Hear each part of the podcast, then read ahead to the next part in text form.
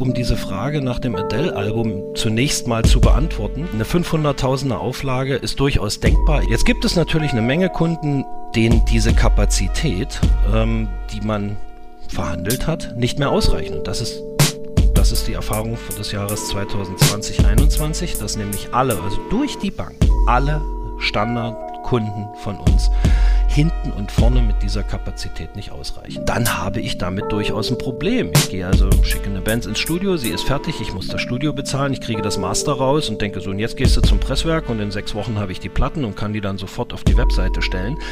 Das funktioniert nicht. Es können halt einfach scheiß viele Leute davon nicht leben. Und solche Leute können, planen halt nicht anderthalb Jahre im Voraus. Ich arbeite mit so DIY-Vögeln zusammen, die machen halt alles äh, oder viele selber. Also was Produzieren angeht, würde ich sagen, dass wir an der Spitze des Machbaren sind, weil es kann halt einfach nicht mehr hergestellt werden. Ne? Weil jahrelang Presswerke in den über die 90er abgebaut wurden und mhm. praktisch die Kapazitäten nicht genutzt wurden. Keine Sau sich von irgendwelchen Majors für Vinyl interessiert hat und äh, diese Presswerke praktisch nur am Leben erhalten worden sind, weil halt irgendwelche Indies weiterhin auf Vinyl gesetzt haben. Hi, ihr hört Track 17, der Musikpodcast, wie immer mit Musikjournalist Albert Koch. Hallo, Christopher. Und mir, Christopher Hunold. Schön, dass ihr dabei seid. Wir kümmern uns heute, und zwar nicht mit neun Monaten Vorlaufzeit, äh, um ein Pressing Issue, wie man hat lesen können, und fragen uns und unsere Gäste, wir haben zwei Gespräche getrennt voneinander aufgenommen, mit Andreas Kohl, Senior Manager beim Presswerk Optimal Media und Labelbetreiber Christian Weinrich von des Charming Man Records aus Münster. PVC, Knappheit, Brexit, Adele, Record Store Day, Klimawandel. Wer ist eigentlich schuld an der Vinyl-Knappheit und warum reden gerade alle drüber? Und während ihr dieses Intro hört, könnt ihr Track 17 im Podcatcher eurer Wahl direkt abonnieren und dazu die Playlist, Track 17 Playlist zum Podcast auf Spotify. Wir kommen alle 14 Tage im Wechsel mit Reviews zu aktuellen Releases oder mit Features wie diesem hier, in dem wir über alles Mögliche zum Thema Musik sprechen. Vielen Dank für eure Unterstützung. Albert, Hast du mehr PVC auf dem Fußboden oder im Schrank? Äh, definitiv im Schrank. Sag mal, hast, hast, du eine Hausnummer gerade? Trägst du das bei Discogs immer ein? Wie viel, wie viel Platten hast äh, du gerade? Ich fange jetzt langsam an, also dass ich Neuerwerbungen eintrage und äh, wenn ich alte Sachen höre, dass ich die dann auch ähm, eintrage. Aber ich, wenn ich jetzt, ähm, ich glaube, ich habe so 10.000 Platten und wenn ich jetzt damit anfangen würde, die systematisch einzutragen, dann äh, würde das doch einen erheblichen Verlust an Freizeit bedeuten. Vielleicht ist ja von Interesse dafür jemanden einzustellen oder so. Kann man äh, hier auf diesem Wege kann man sich melden und sich bewerben als Alberts äh, Plattenarchivar oder Archivarin. Das ist kein Problem, glaube ich. Ähm, ja, wir klammern dich heute mal als, als Schuldigen raus, wenn wir überhaupt einen suchen. So genau wollen wir das ja eigentlich gar nicht. Ich kaufe ja auch äh, zu viel, auch wenn das alles immer relativ ist. Zu viel auch in großen Anführungszeichen. Ja, unser heutiges Thema ist, ähm, ihr habt es vielleicht auch mitbekommen, wer darf eigentlich gerade Platten pressen? Wie kam es zu der aktuellen Vinyl- oder auch Rohstoffknappheit? Und sind wir vielleicht jetzt am natürlichen Ende dieses Vinylbooms angekommen? Das wollen wir heute mit einem Gesprächsgast ein bisschen untersuchen, der sich mit dem Thema gut auskennt. Äh, der kommt gleich dazu. Andreas Kohl, ähm, Senior Manager von Optimal Media. Optimal ist so eines der größten Presswerke in Deutschland, oder? Äh, weltweit sogar. Weltweit sogar. Hm. Ja, und ähm, ich glaube, in jährlich für mehr als, ich glaube, wenn ich das richtig gelesen habe, über 25 Millionen produzierte Platten. Mhm. Das klingt viel, ist auch viel, aber der Bedarf scheint eben so groß wie nie. Und wir sprechen gleich mit ihm, um so ein bisschen in Erfahrung zu bringen, warum die Situation derzeit so schwierig ist und vielleicht auch mit ein paar ja, Urban Myths schönes TH, äh, mit ein paar äh, Miss aufzuräumen und äh, zu klären, ähm, was ist eigentlich richtig in der aktuellen Diskussion und äh, was wird vielleicht ein bisschen äh, verfälscht dargestellt. Aber dazwischen grätsche ich jetzt natürlich kurz mit der Frage, was hast du zuletzt gehört? Und da lasse ich Sachen gelten, die du auf Platte gehört hast oder auch nicht. Das ist völlig in Ordnung. Ähm, das Interessante ist, ähm, ich habe eine Platte gehört, die bei Optimal gepresst wurde. Das habe ich hinterher dann äh, bei meinem Discogs-Eintrag gesehen. äh, das ist das Album äh, Methodology 7478 Attic Tapes von äh, Cabaret Voltaire, der äh, Industrial Techno Band aus Sheffield. Das ist, ist mehr als ein Album, ist eine 7-LP-Box, ähm, die ganz frühe Aufnahmen und musikalische Skizzen enthält, die weit vor dem ersten offiziellen Release der Band entstanden sind. Ähm, das ist eine sehr, sehr anstrengende und sehr lange, aber auch sehr lohnende Hörerfahrung. Ich weiß nicht, äh, wo die Platte gepresst wurde, über die ich jetzt spreche, weil ich sie nicht auf Platte habe.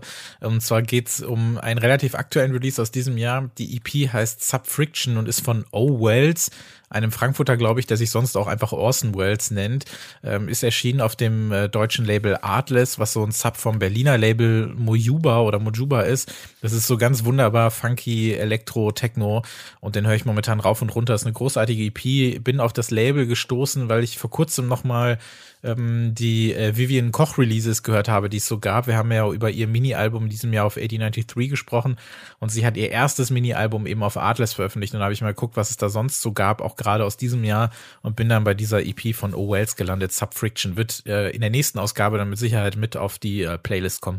Aber das ähm, habe ich sehr gerne gehört. Und was ich gehört habe gestern Abend vom, äh, vom zu Bett gehen nochmal, wir nehmen das ja jetzt äh, relativ früh am Morgen auf am Sonntag. Ich habe, mehr dazu sage ich nicht, ich habe das Album bekommen und habe es äh, jetzt am Wochenende zum ersten Mal gehört. Mehr darf ich vielleicht noch nicht sagen oder kann ich noch nicht sagen.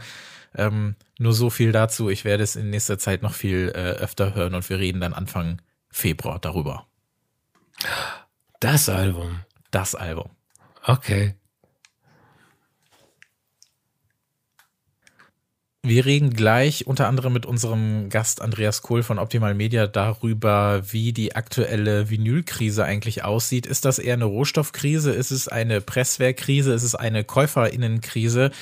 Wie kommt es eigentlich dazu, dass momentan so viel darüber gesprochen wird? Ähm, das Ganze fing ja auch an mit einem Artikel in der Variety, in der stand, dass Adele's neues Album 30 500.000 Mal gepresst wird und die, ich sag mal so, die Too Long Didn't Read Version der heutigen Folge ist, du kannst das gleich gerne nochmal etwas ausführlicher beschreiben, ist ja zu wenig Pressen, zu wenig Folien, Produktionsstätten, zu lange Wartezeit, zu großer Einfluss von Majern auf die Auftragslage? Fragezeichen.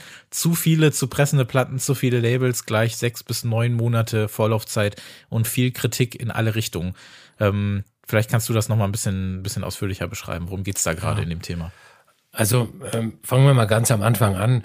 Die, dieser Vinylboom, der jetzt eigentlich fast schon 20 Jahre anhält, hat so richtig um 2007 ähm, begonnen. Also die Nachfrage ist gestiegen. Ich, ich werde gleich nochmal einen, äh, ich war mal Wirtschaftsjournalist, ich werde dann einen, einen kurzen Wirtschaftsbericht noch äh, abliefern. Ähm, und die ist halt echt immer stärker geworden. Und ähm, dann kamen so Klagen auf zu wenig Presswerke, ähm, die Maschinen sind zu alt und, und so weiter und so fort.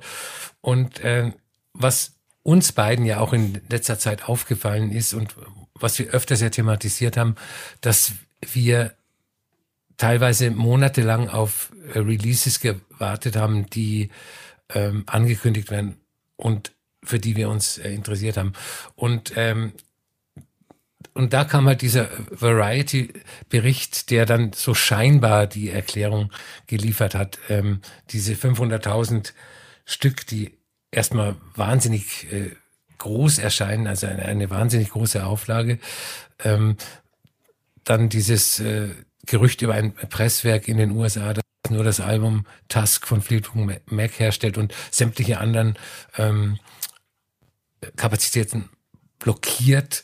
Und dann kommen halt so Klagen in, in den sozialen Netzwerken, hey, die Majors werden bevorzugt weil sie die größeren Aufträge bieten. Die Indies äh, müssen sich hinten anstellen, leiden darunter. Und ähm, interessant war auch die, diese Aussage, äh, wer in den nächsten drei Monaten sein Album nicht fertig aufnimmt, also das Mastertape äh, abliefert, wird es nicht vor 2023 veröffentlichen können. Das sind alles ähm, so Horrorgeschichten. Aber was man äh, sagen kann, ist, dass der, die Nachfrage nach Vinyl, der Umsatz, die, äh, Anzahl der verkauften Schallplatten äh, wahnsinnig angestiegen sind in, in den letzten 15 Jahren. Und ich habe so die, die aktu aktuellen Zahlen des Bundesverbands Musikindustrie aus dem Jahresbericht 2020 rausgesucht und der Umsatz mit äh, Schallplatten 2020 in Deutschland lag bei rund 100 Millionen Euro. Es wurden 4,2 Millionen Schallplatten verkauft und das sind 21,9 Prozent als 2019. Also wir haben seit Jahren ähm, zweistellige Prozentzuwächse in, in den äh, Verkaufszahlen von Schallplatten. Und seit äh, 2011, 2012 ist es so richtig explodiert. Da haben sich die Zahlen versechsfacht. Mhm. Also da ging der, der Hype richtig los, der Boom richtig los. Ähm, was man aber auch nicht ähm, unter den Tisch fallen lassen sollte, ist, ähm, dass die Schallplatte am Gesamttonträgermarkt einen Marktanteil von nur 5,5 Prozent hat. Der, der Gesamtmarkt wird, glaube ich, mit über 75 Prozent vom Streaming dominiert. Mhm. Ähm, interessanter wird's, wenn man sich allein den physischen Markt anschaut, also CD, Vinyl, Tapes, DVD, Blu-ray. Ähm, da hat Vinyl einen Anteil von fast 20 Prozent und die CD allerdings immer noch die Zweidrittelmehrheit mit über 75 Prozent. Und äh, Zukunftsforscher, sage ich mal, die gehen davon aus, dass in wenigen Jahren das äh, die Vinyl der Zukunftsforscher gehen davon aus, dass in wenigen Jahren das Vinyl die CD überholen wird und die dann ganz verschwinden wird. Und das wäre schon eine einmalige Sache in der Technikgeschichte, dass ein altes Format ein neueres verdrängt. Und um mal wegkommen, um mal wegzukommen von der, von der Statistik, möchte ich mal ein, persönliches Beispiel nennen, wie sich die Vinylveröffentlichungskultur in den vergangenen Jahrzehnten verändert hat. Ich habe letzte Woche das Album Marquee Moon von Television angehört. Das ist ein amerikanischer Art-Punk-Klassiker aus dem Jahr 1977. Nachdem ich es mir angehört habe, habe ich mir die Veröffentlichungshistorie auf Discogs angesehen. Ich habe mir das Album 2006 auf Vinyl gekauft die Version, die ich gekauft habe, äh, ist 2003 wieder veröffentlicht worden auf dem Label Four Men with Beards aus San Francisco. Das ist ein reines Re-Release-Label. Das heißt, das Original-Label Elektra, äh, ein ziemlich legendäres Label, das zum Warner-Konzern gehört, hatte damals kein Interesse, das selbst rauszubringen. Es hat an dieses Re-Release-Label lizenziert. Und äh, es war eigentlich die erste weltweite Vinyl-Wiederveröffentlichung des Albums seit äh, die Pressungen 1979 ausgelaufen sind. Äh, nur zweimal in 80ern ist es in verschiedenen äh, Territorien noch einmal auf Vinyl äh, veröffentlicht worden. Was ich auch bemerkenswert finde, dass ich dieses Album äh, in einem Indie-Plattenladen, einem nicht so kleinen Indie-Plattenladen in München äh, gekauft habe, wo es offensichtlich zwei Jahre lang rumgelegen hat. Das heißt, es hat keine Sau interessiert. Und ähm, wenn man sieht, wie das Album weiter veröffentlicht wird, wird es auch sehr interessant. Die nächste Wiederveröffentlichung gab es neun Jahre später, 2012, diesmal auf dem Originallabel Elektra.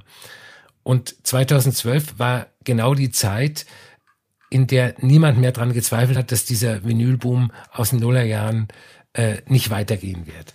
Und da hat sich das Originallabel wieder an die Wiederveröffentlichung gewagt. Dann ging es weiter, 2015 auf magentafarbenem Vinyl für die USA und auf weißem Vinyl für Europa und 2018 als Doppel-LP mit Bonustracks auf blauen Vinyl für USA und Europa. Und also in anderen Worten, äh, Elektra hat sich 33 Jahre lang nicht für die Veröffentlichung, für die Wiederveröffentlichung Marky Moon interessiert und dann innerhalb von sechs Jahren dreimal wieder veröffentlicht. Und da müsste eigentlich auch die nächste Wiederveröffentlichung anstehen, jetzt demnächst.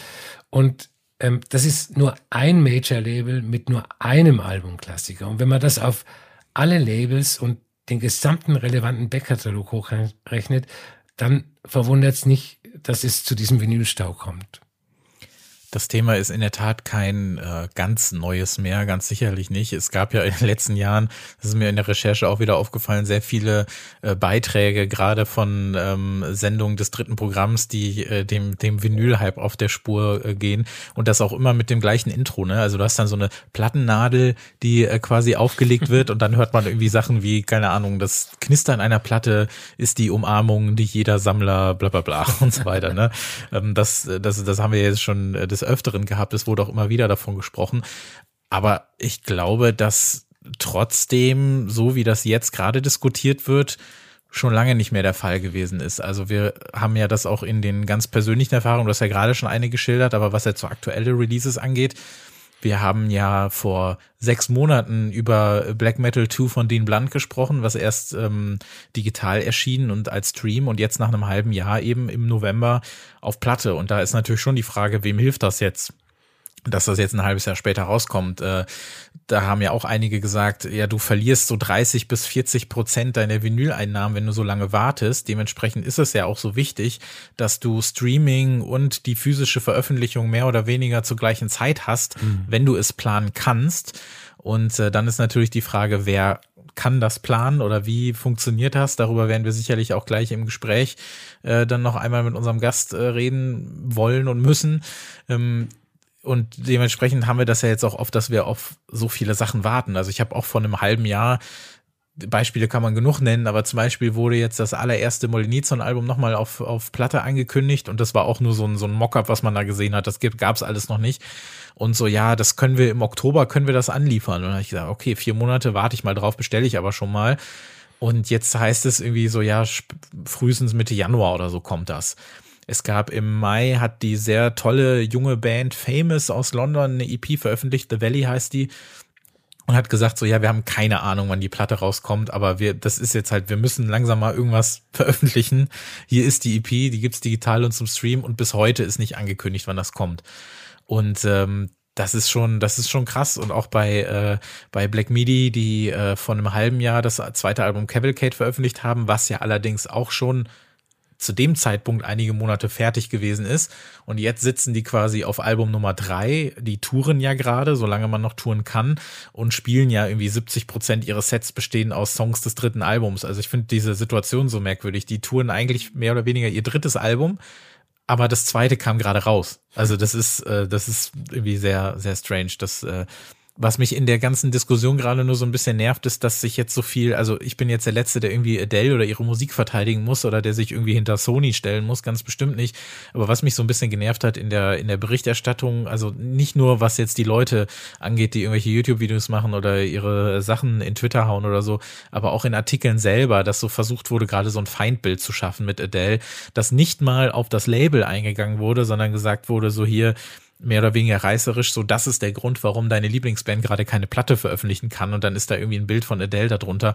Ich bin so, ja, okay, ähm, so kann man sich's auch einfach machen und ähm, natürlich sind da auch sehr viele äh, sexistische Tendenzen drin, weil wenn jetzt das äh, Nirvana-Debüt zum 30. Mal nach 30 Jahren wieder veröffentlicht wird in der 10 LP-Box mit 50 Kassetten und irgendeinem äh, Kissen oder sowas, dann heult auch keiner rum, aber ähm, da sucht man sich dann irgendwie manchmal auch so ein bisschen die einfacheren Feindbilder worüber man reden kann und sollte, ist natürlich auch, wo kommt dieser Stau her? Und da ist in der Recherche echt viel, viel so nach oben gekommen. Also dass zum, zum Teil ja auch ähm, PVC immer teurer wird, immer knapper wird, dann aufgrund von Corona, aber auch aufgrund äh, der Klimakrise die äh, Lieferketten immer schwieriger werden, dass alles immer länger dauert und ähm, dass dadurch auch alles immer teurer wird und dann stelle ich mir ja auch die Frage, wer kann sich denn dann das auch noch leisten, Platten produzieren zu lassen? Weil unabhängig davon, ob Major jetzt schuld sind, dass es einen Stau gibt oder nicht, darüber reden wir ja nochmal. Aber alleine die Tatsache, dass du ja als kleines Label ja auch irgendwie gucken musst, wo du mit deinem Geld bleibst,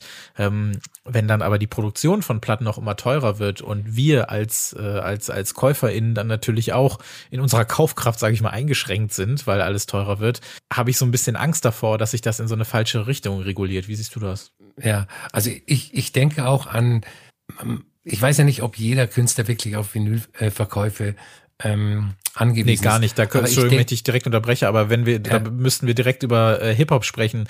Für, für ja Vinyl äh, mittlerweile ja, das spielt ja keine Rolle mehr. Wenn jetzt Kanye West und Drake ja. ihre Alben rausbringen würden, ich weiß gar nicht, ob es das, also das kommt ja nicht auf Vinyl raus. Unabhängig davon, dass die Platten ja eh noch hundertmal bearbeitet werden äh, zwischendurch.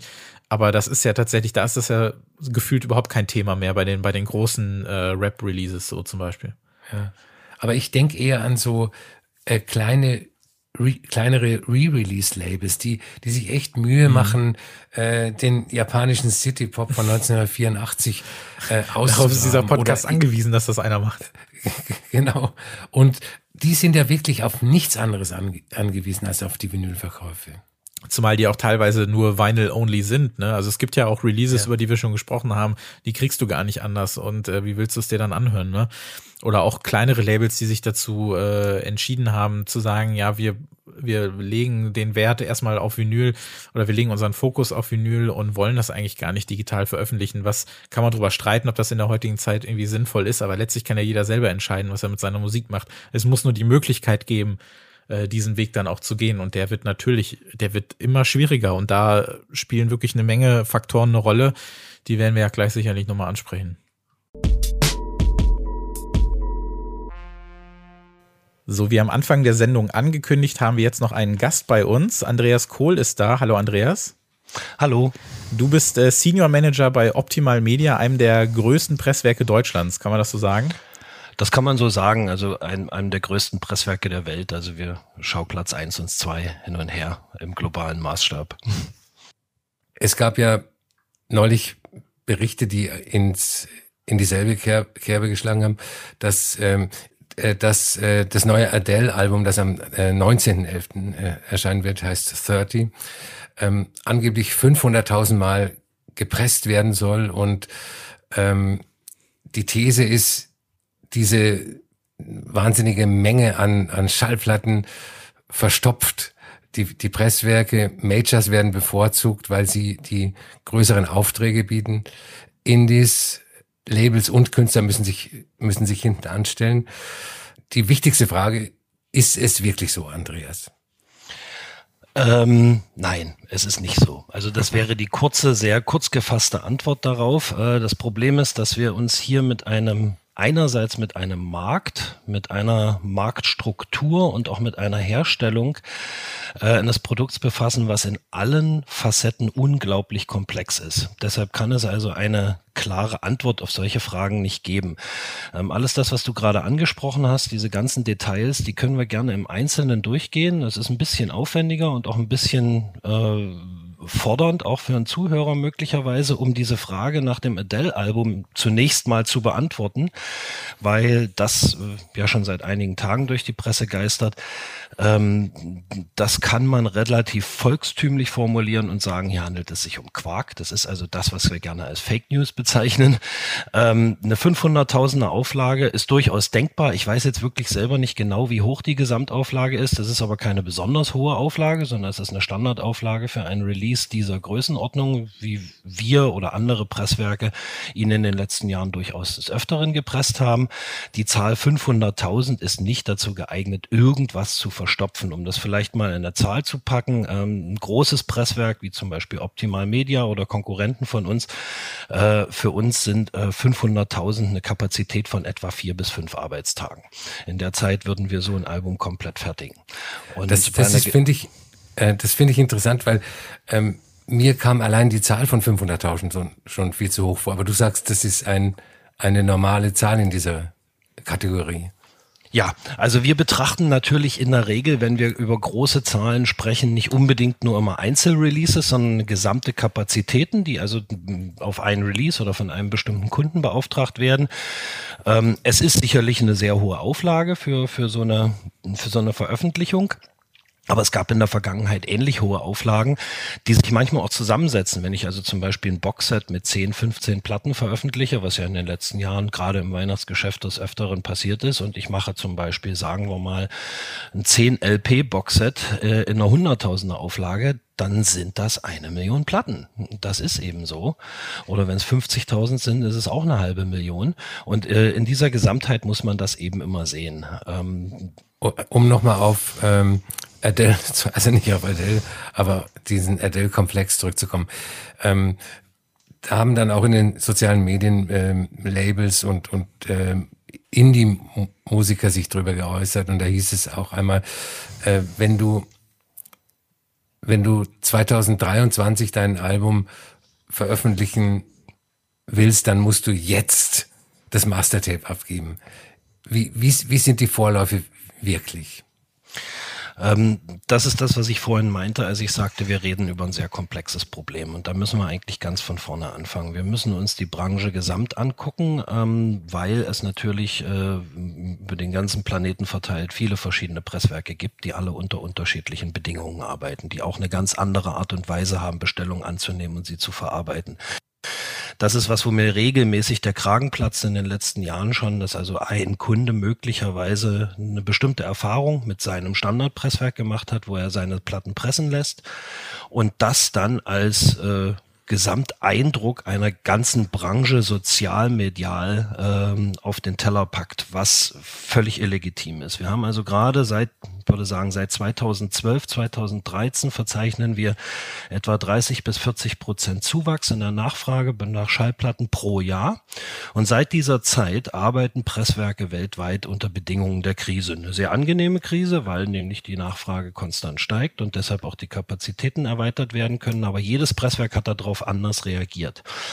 Ähm, und das ist genau das, was, äh, was da diskutiert wird. Es wird also gesagt, ich, ich beschreib's mal. Ich habe also ein bestimmtes Standardpresswerk, äh, bei dem ich meine Platten pressen lasse. Ich gebe dort einen Auftrag ab, reiche meinen Master ein, reiche mein Artwork ein, wenn ich zum Beispiel keine Testpressung wünsche. Und dann läuft der Auftrag an und jetzt gibt es schon die ersten Unterschiede. Das eine Presswerk entscheidet, einen festen Liefertermin zu geben, weil sie es in ihren Produktionsplan einplanen können und genau wissen, wann sie diese Platte pressen und ausliefern können. Dann gibt es Presswerke, die sagen, ja, ja, wir pressen das irgendwann und sagen euch in zwei, drei Wochen, wann wir das ausliefern können. Da kann es dann passieren, dass dieser Liefertermin immer weiter nach hinten geschoben wird. Und es gibt durchaus Presswerke, die mit sogenannten Standardlaufzeiten arbeiten, die also eine ganz, ganz klare äh, industrielle Herangehensweise fahren. Und dazu gehören wir als Presswerk und auch andere große Presswerke, weil es in der heutigen Zeit gar nicht mehr anders möglich ist. Wir haben eine hochautomatisierte Produktionsplanung. Wir wissen ganz genau, wie viele Platten wir pro Tag pressen können. Ähm, wir haben eine bestimmte Anzahl Maschinen, wir haben eine bestimmte Anzahl Mitarbeiter. Das wird alles in ein System eingepflegt, was extra für uns programmiert ist, ähm, mit dem wir seit 10, 15 Jahren arbeiten. Und dann wird gesagt, so und so viele Platten pressen wir an pro Tag oder pro Woche in diesen vier Schichten, die wir fahren. Am Wochenende sind es teilweise nur zwei oder drei Schichten. Und wenn dann ein Auftrag kommt, dann können wir dem Kunden genau sagen, gemessen an unserer Kapazitätsplanung können wir dir genau sagen, wann du diese Platte bekommst. Das ist der Standard, das Standardverfahren. Und jetzt wird's kompliziert.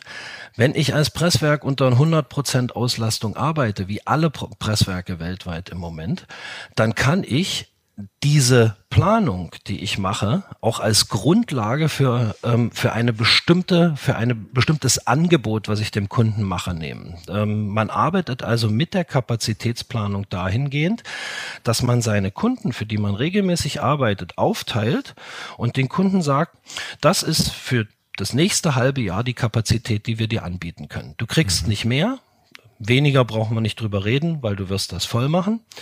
Und so arbeiten wir speziell, ich weiß auch, dass andere Presswerke genauso arbeiten, wir geben eine bestimmte Kapazität an unsere Kunden, die sie bei uns pressen können. Und für diese Kapazität gilt eine Standardlieferzeit und die liegt bei uns bei sieben Wochen. Das heißt also, wenn sich ein Kunde innerhalb dieser ihm zugewiesenen Kapazität bewegt, kann er ganz sicher mit einer sieben Wochen Lieferzeit kalkulieren. Jetzt gibt es natürlich eine Menge Kunden, denen diese Kapazität, ähm, die man verhandelt hat, nicht mehr ausreichen. Und das ist das ist die Erfahrung des Jahres 2020, 2021, dass nämlich alle, also durch die Bank, alle Standardkunden von uns hinten und vorne mit dieser Kapazität nicht ausreichen. Wir haben diese Kapazität aber aufgeteilt auf alle Kunden. Wir haben ja eine bestimmte Kapazität, die wir auch nur bedingt erhöhen können oder nur unter Aufwand oder nur unter äh, einem bestimmten Zeitrahmen. Und alle diese Kunden brauchen jetzt mehr Platten. So, was macht der Kunde also? Er teilt die Kapazitäten, seine Wochenkapazitäten auf. Er sagt also, das Album will ich an dem Termin veröffentlichen, dann nutze ich die Wochenkapazität dieser Woche. Ähm, sieben Wochen vorher muss ich den Auftrag platzieren. Und genauso tut er das dann mit den Folgereleases auch. Und da ist nämlich der große Unterschied, ähm, was du eben angesprochen hast, Albert. Das eine ist, ähm, wenn ich weiß, wann ich meine Platten bekomme und sieben Wochen vorher einen Master einreichen kann, so wie das bei uns der Fall ist, kann ich natürlich ganz anders planen, als wenn ich weiß, ich bekomme das Album vielleicht trotzdem erst Ende nächstes Jahr, muss aber jetzt schon alle Details liefern, Master, Artwork und so weiter und so fort. Ähm, ein Wort noch dazu. Ähm, wir sind ja noch nicht mal, wir haben ja gerade mal so eine Nadel in diesen, äh, in dieses Wespennest gestochen. Ähm, angenommen, ich habe jetzt einen Partner wie unser Presswerk, wo ich diese Kapazitätsplanung habe, dann bedeutet das ja noch lange nicht, dass ich also direkt mit diesem, mit diesem Partner arbeite, weil wir als großes Industrieunternehmen also eine bestimmte Kundenstruktur haben, die wir kundenservicemäßig bearbeiten können. Die Regel, gerade im Independent-Bereich oder im Bereich der kleinen Labels, die ja besonders sichtbar und besonders vocal sind äh, in den sozialen Medien, ist es so, dass die mit vorgelagerten Serviceunternehmen arbeiten. Das heißt also, die bestellen ihre Platten nicht direkt bei uns, sondern die gehen zu einem Serviceunternehmen, was also die Beratung übernimmt, was vielleicht auch nochmal die Prüfung des Artworks übernimmt. Man kann das immer vergleichen, auch wenn der Vergleich ein bisschen hinkt. Wenn ich mir ein Auto kaufen will, dann fahre ich nicht nach Wolfsburg, stelle mir vors Werktor, stelle mich vors Werktor, warte, bis einer rauskommt und sagt, den hätte ich gern, sondern ich gehe zu einem Autohändler.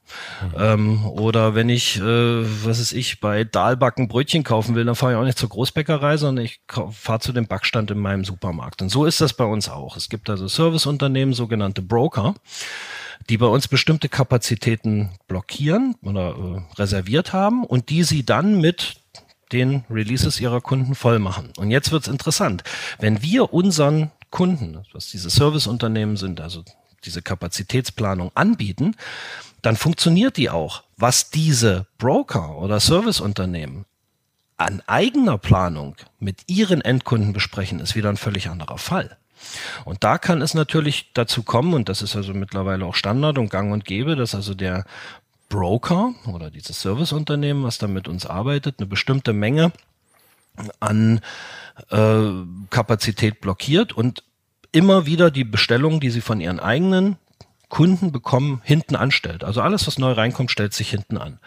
Und da kann es dann natürlich passieren, dass wir plötzlich Lieferzeiten von neun Monaten haben. Wenn dieses Serviceunternehmen, sagen wir mal, eine Wochenkapazität von 10, 20.000 Platten bei uns presst, selber aber Aufträge über 100.000 Platten annimmt, dann ist im Handumdrehen die Kapazität von zehn Wochen voll. Wenn ich das richtig verstehe, kann sich natürlich ein Label dann auch selber blockieren, äh, was die Releases betrifft. Also ich sage jetzt mal, Rough Trade hat eine bestimmte Kapazität und ähm, Sie müssen natürlich selber entscheiden, wie Sie diese Kapazität füllen, also welche, welchen Release Sie vorziehen. Und wenn Sie natürlich mehr Releases haben als Kapazität, dann werden sie vielleicht ein Album vorziehen und dann bleibt das andere irgendwie on hold.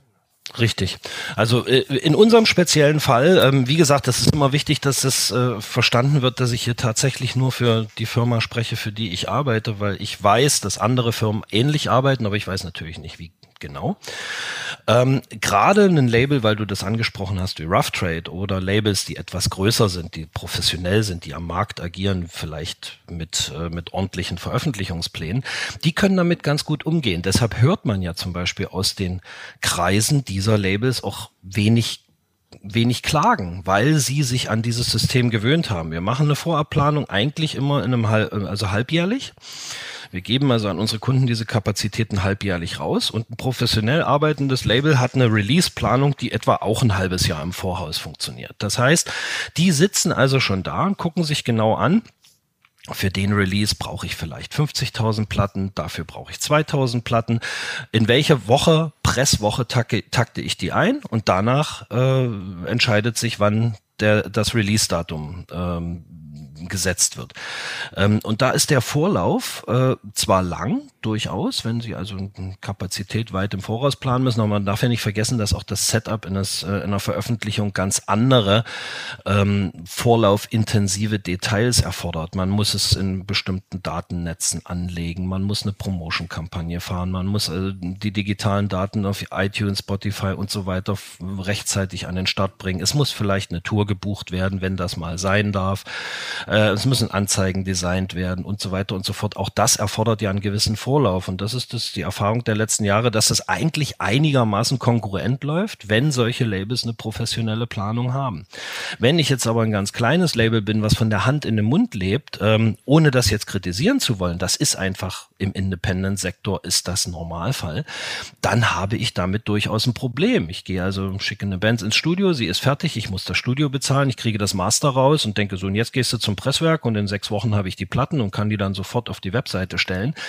Das funktioniert nicht, weil auch in diesem Fall eine Planung notwendiger wäre, die aber solche ein- oder zweimann-Unternehmen einfach nicht leisten können. Ich, Rough Trade ist in dem Fall ein interessantes Beispiel, weil wir da in diesem Jahr sind ja zwei Sachen aufgefallen. Zum einen ähm, ein, äh, ein Künstler, den wir hier im Podcast gerne besprechen, ist Dean Blunt. Der hat ja sein neues Album im Mai digital veröffentlicht über Rough Trade und das kam jetzt sechs Monate später als Vinyl endlich dann mal raus und hat natürlich jetzt äh, entsprechend weniger Aufmerksamkeit, was das angeht. Das andere Beispiel ist die äh, britische Band Black Midi, die kurioserweise eigentlich gerade ihr zweites Album touren müsste, aber mehr oder weniger ihr drittes Album tourt, obwohl das zweite erst ein halbes Jahr alt ist und das dritte liegt quasi rum und kann nicht angekündigt werden. Die Band hat selber in dem Interview gesagt, sie würden das gerne schon ankündigen, aber da Rough Trade ein Label ist, das äh, sich auch sehr viel noch über Vinylverkäufe definiert, müssen die einfach warten und sitzen da jetzt drauf rum, spielen die Songs schon.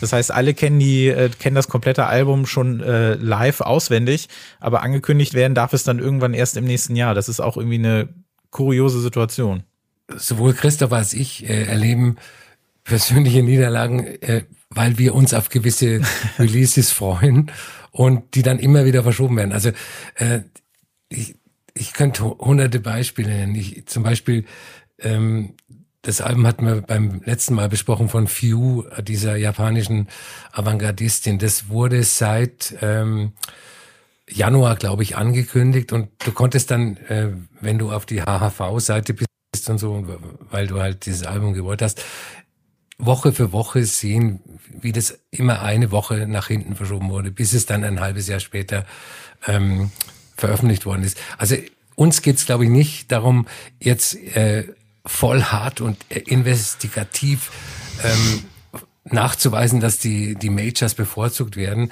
sondern wir sind, glaube ich, manchmal auch frustrierte Fanboys, weil, hm weil ähm, Sachen angekündigt werden, die dann irgendwann nicht kommen.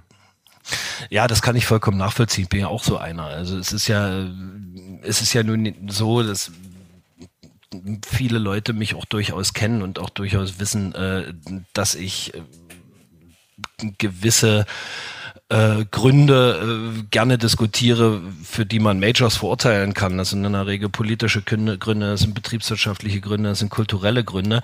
Äh, interessant ist, dass ich mich hier immer ganz gerne für die Bresche, für die Majors in die Bresche werfe, ähm, weil dieses Major-Bashing, was in den sozialen Medien zu diesem Thema existiert, hier vollkommen fehl am Platze ist. Ähm, das habe ich eben ja schon erklärt, was wenn was Komplexität angeht, äh, bestimmte Sachen haben wir noch gar nicht diskutiert, eben zum Beispiel die die Rohstoffsituation, in der wir jetzt sind, und ich kenne natürlich die Berichte auch von Platten, die immer wieder geschoben werden. Ähm, das ist das, was, was ich eben erwähnte, dass unterschiedliche Presswerke völlig unterschiedliche Herangehensweisen haben und auch unterschiedlich damit agieren. Da gibt es kleine Presswerke, große Presswerke, die alle äh, unterschiedliche Planungen haben. Und es gibt halt tatsächlich welche, ähm, die fest davon ausgehen, dass sie eine Platte zu einem bestimmten Zeitpunkt liefern können und dann können sie es doch nicht. Und dann wird mhm. die Platte geschoben.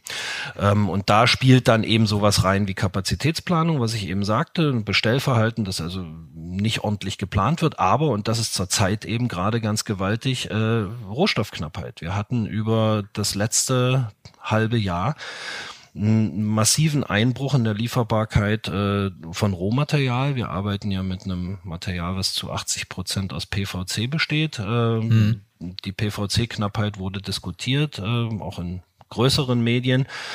Ähm, das hat uns alle schwer getroffen ähm, und ist tatsächlich eben auch der Grund ge dafür gewesen, dass äh, bestimmte Kapazitäten nicht gewährt werden konnten, nicht eingehalten werden konnten. Ähm, Im gesamten globalen Maßstab. Da sind wir jetzt einigermaßen durch. Im Moment sieht's wieder ganz gut aus. Jetzt haben wir aber den, nächstes, den nächsten Flaschenhals, das ist äh, Papier und Karton. Mhm. Wir haben also gerade massive Probleme, äh, Karton zu bekommen, und, äh, den wir für Plattencover verwenden. Wir haben jetzt noch keinen Engpass. Wir haben genügend Lagerbestände bei uns, aber wir wissen von äh, Mitbewerbern, dass sie also wirklich Schwierigkeiten haben, tatsächlich Platten zu verpacken. Was es auch betrifft, ist, ist äh, Wellkartonware, also das, was man letztlich braucht, um eine Platte in einen Lastwagen zu packen und irgendwo hinzukarren. Wenn man die Platten nicht verpacken kann, kann man sie nicht liefern, dann können sie nicht verkauft werden. Ähm, das ist das. Äh, und jetzt, weil das angesprochen wurde, nochmal zu dem Vergleich Majors äh, Independence.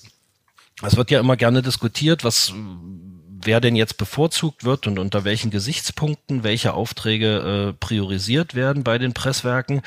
Ähm, ich habe da in der letzten Zeit sehr oft auch mal meinen Mund aufgemacht und mich in diese Diskussion eingemischt, ähm, weil sie jeder technischen, technologischen Grundlage entbehrt. Und dazu vielleicht zwei Worte. Ähm, ein Presswerk ist ein Industrieunternehmen. Es ist ein Hersteller. Ähm, die Menschen, die dort arbeiten, vorwiegend in den direkt an den Pressmaschinen, aber auch in den jeweiligen Entscheidungsetagen, sind zunächst erstmal Leute, die ein Produkt herstellen.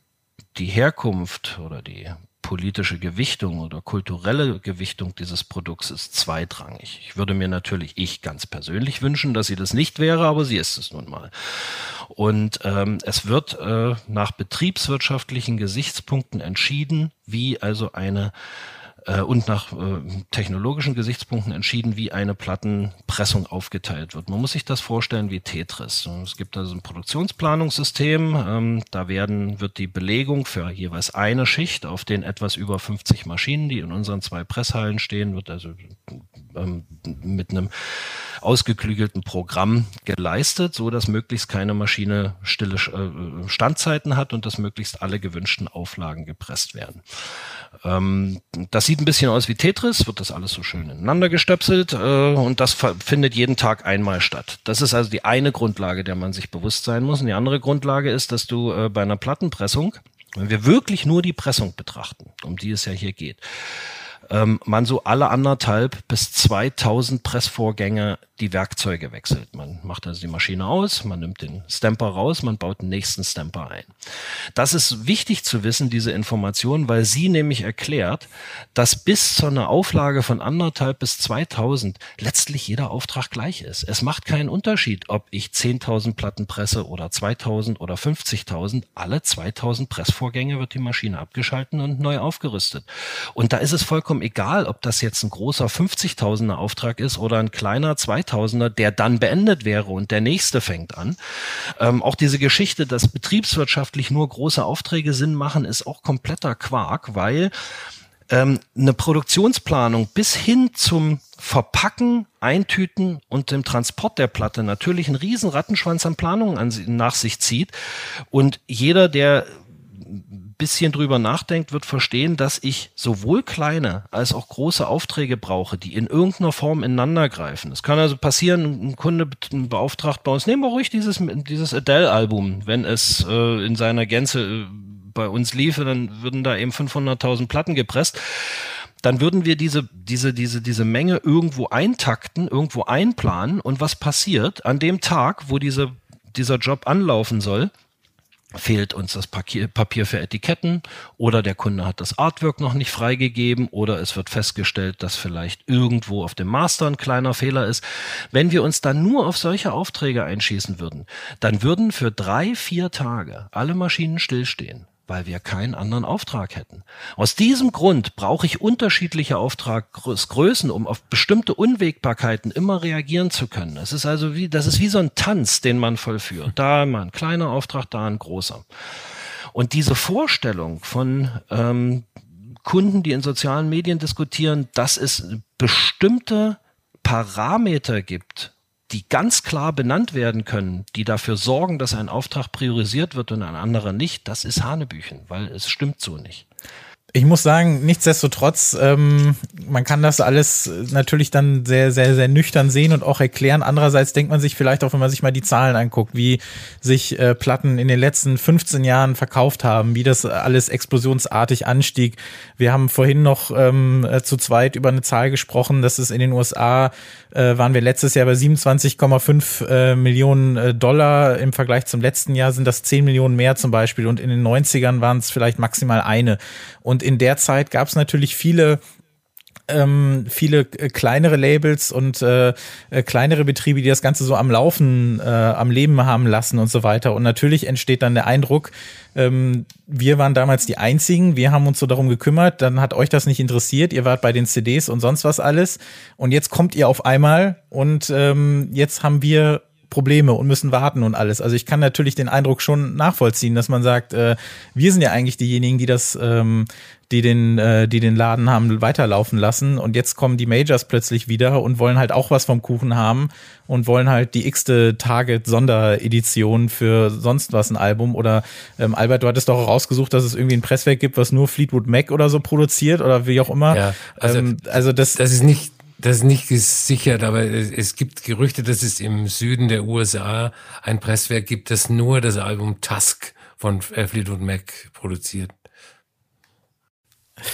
Ja, aber nichtsdestotrotz äh, finde ich es halt dann eben schon so, also ich finde das durchaus berechtigt, dass man diesen, diesen Einwand bringen kann, weil man ja eben sagt, so, okay, ohne uns wäre es vielleicht gar nicht weitergegangen und äh, jetzt kommt ihr plötzlich wieder weil es halt mehr oder weniger hip ist. Mit dem Finger auf jemand anders zeigen ist da vollkommen fehl am Platze. Sicher gab es das ein oder andere Label, was auch über die, wir nennen sie trockene Jahre oder was, äh, äh, immer Vinyl hergestellt und nachgefragt hat, aber wir dürfen doch bitte nicht vergessen, wer diese Platten gepresst hat. Das waren Firmen wie wir.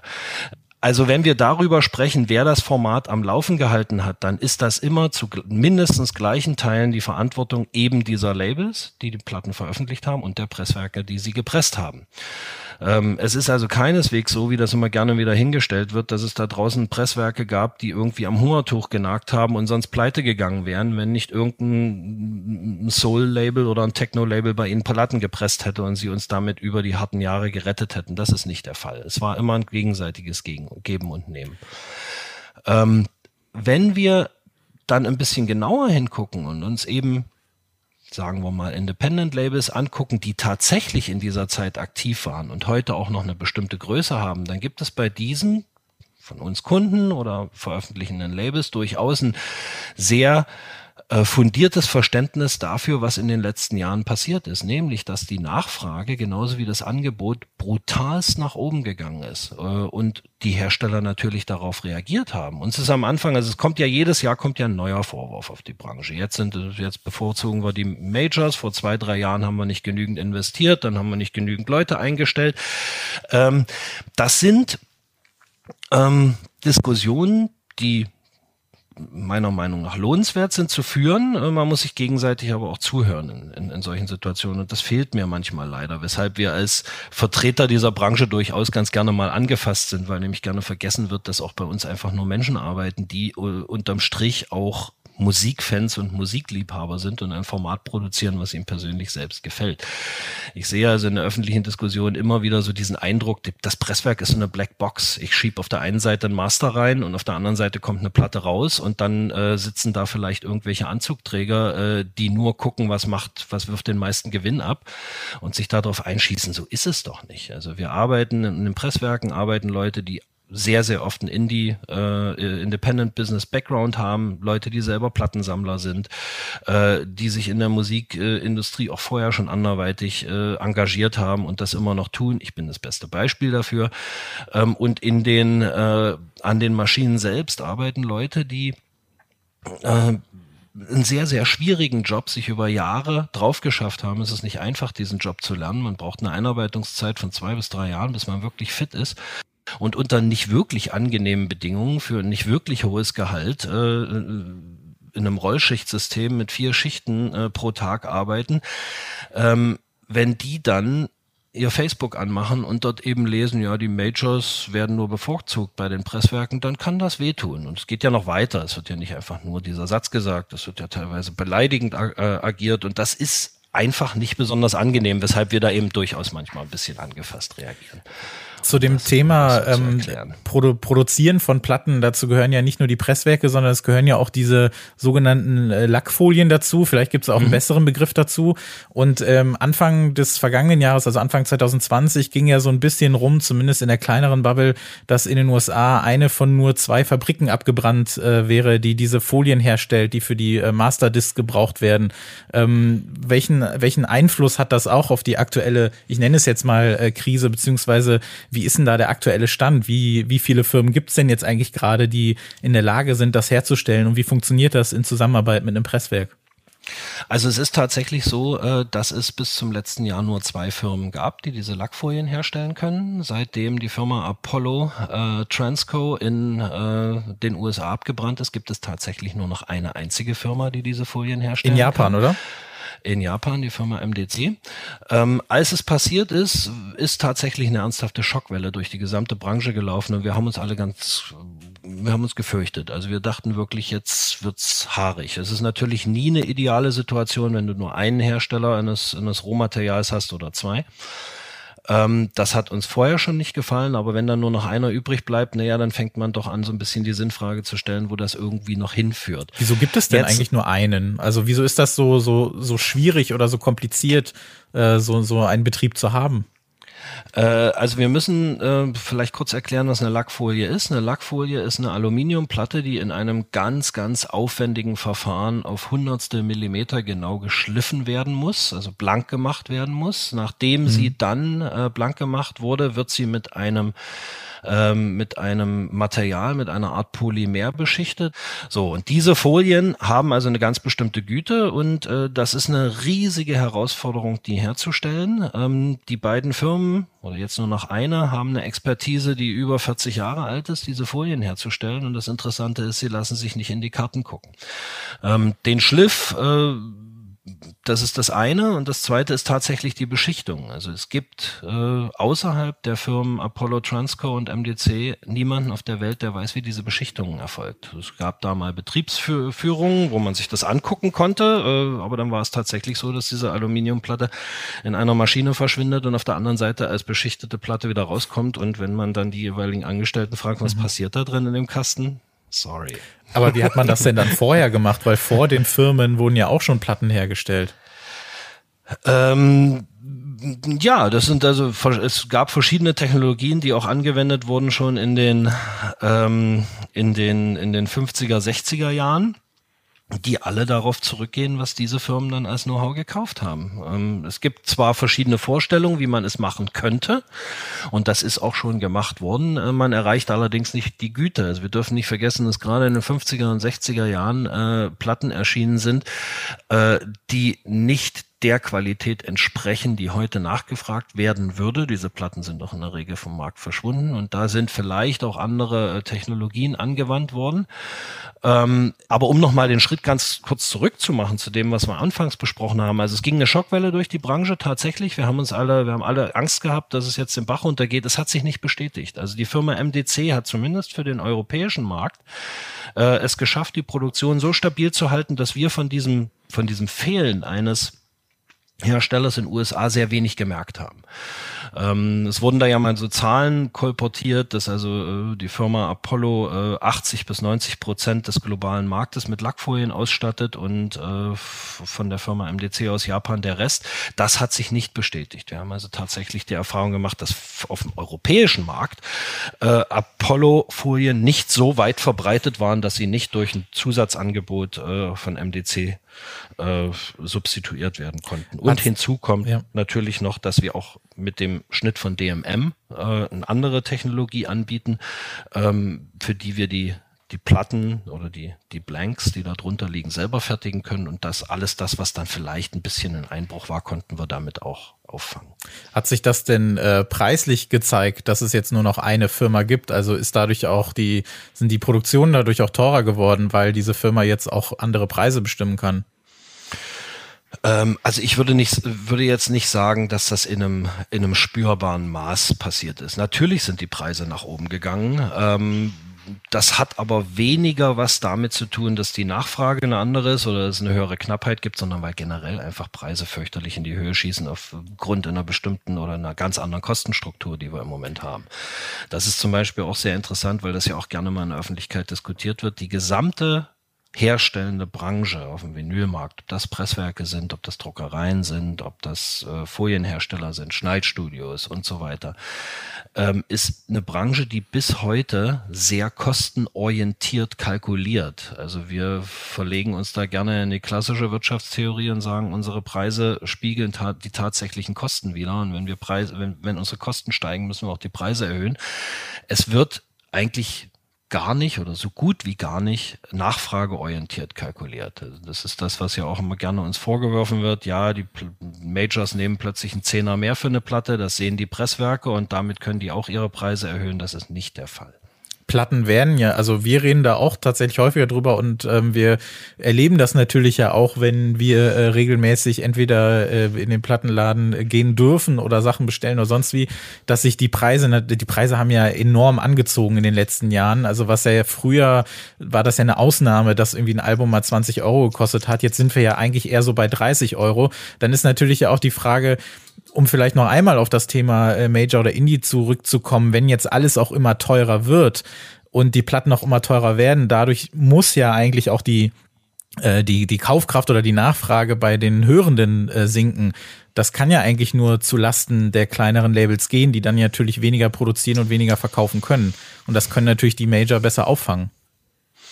Da ist durchaus was dran, ja. Ähm aber das ist, das ist letzten Endes so funktioniert, äh, das Wirtschaftssystem, was wir uns alle ausgesucht haben. Und natürlich äh, blutet einem da das Herz, wenn ein Independent-Label äh, hinten runterfällt, weil im privaten Budget eines Musikkäufers eben dann das Budget für die Indie-Platte nicht mehr da ist, sie also eine geringere Wertigkeit äh, suggeriert und er sie deshalb nicht kauft. Er eben zum Beispiel die zehnte Reissue von Fleetwood Mac lieber kauft als diesen Independent-Release. Aber das ist eine kulturelle Diskussion, die wir führen müssen. Das ist keine betriebswirtschaftliche.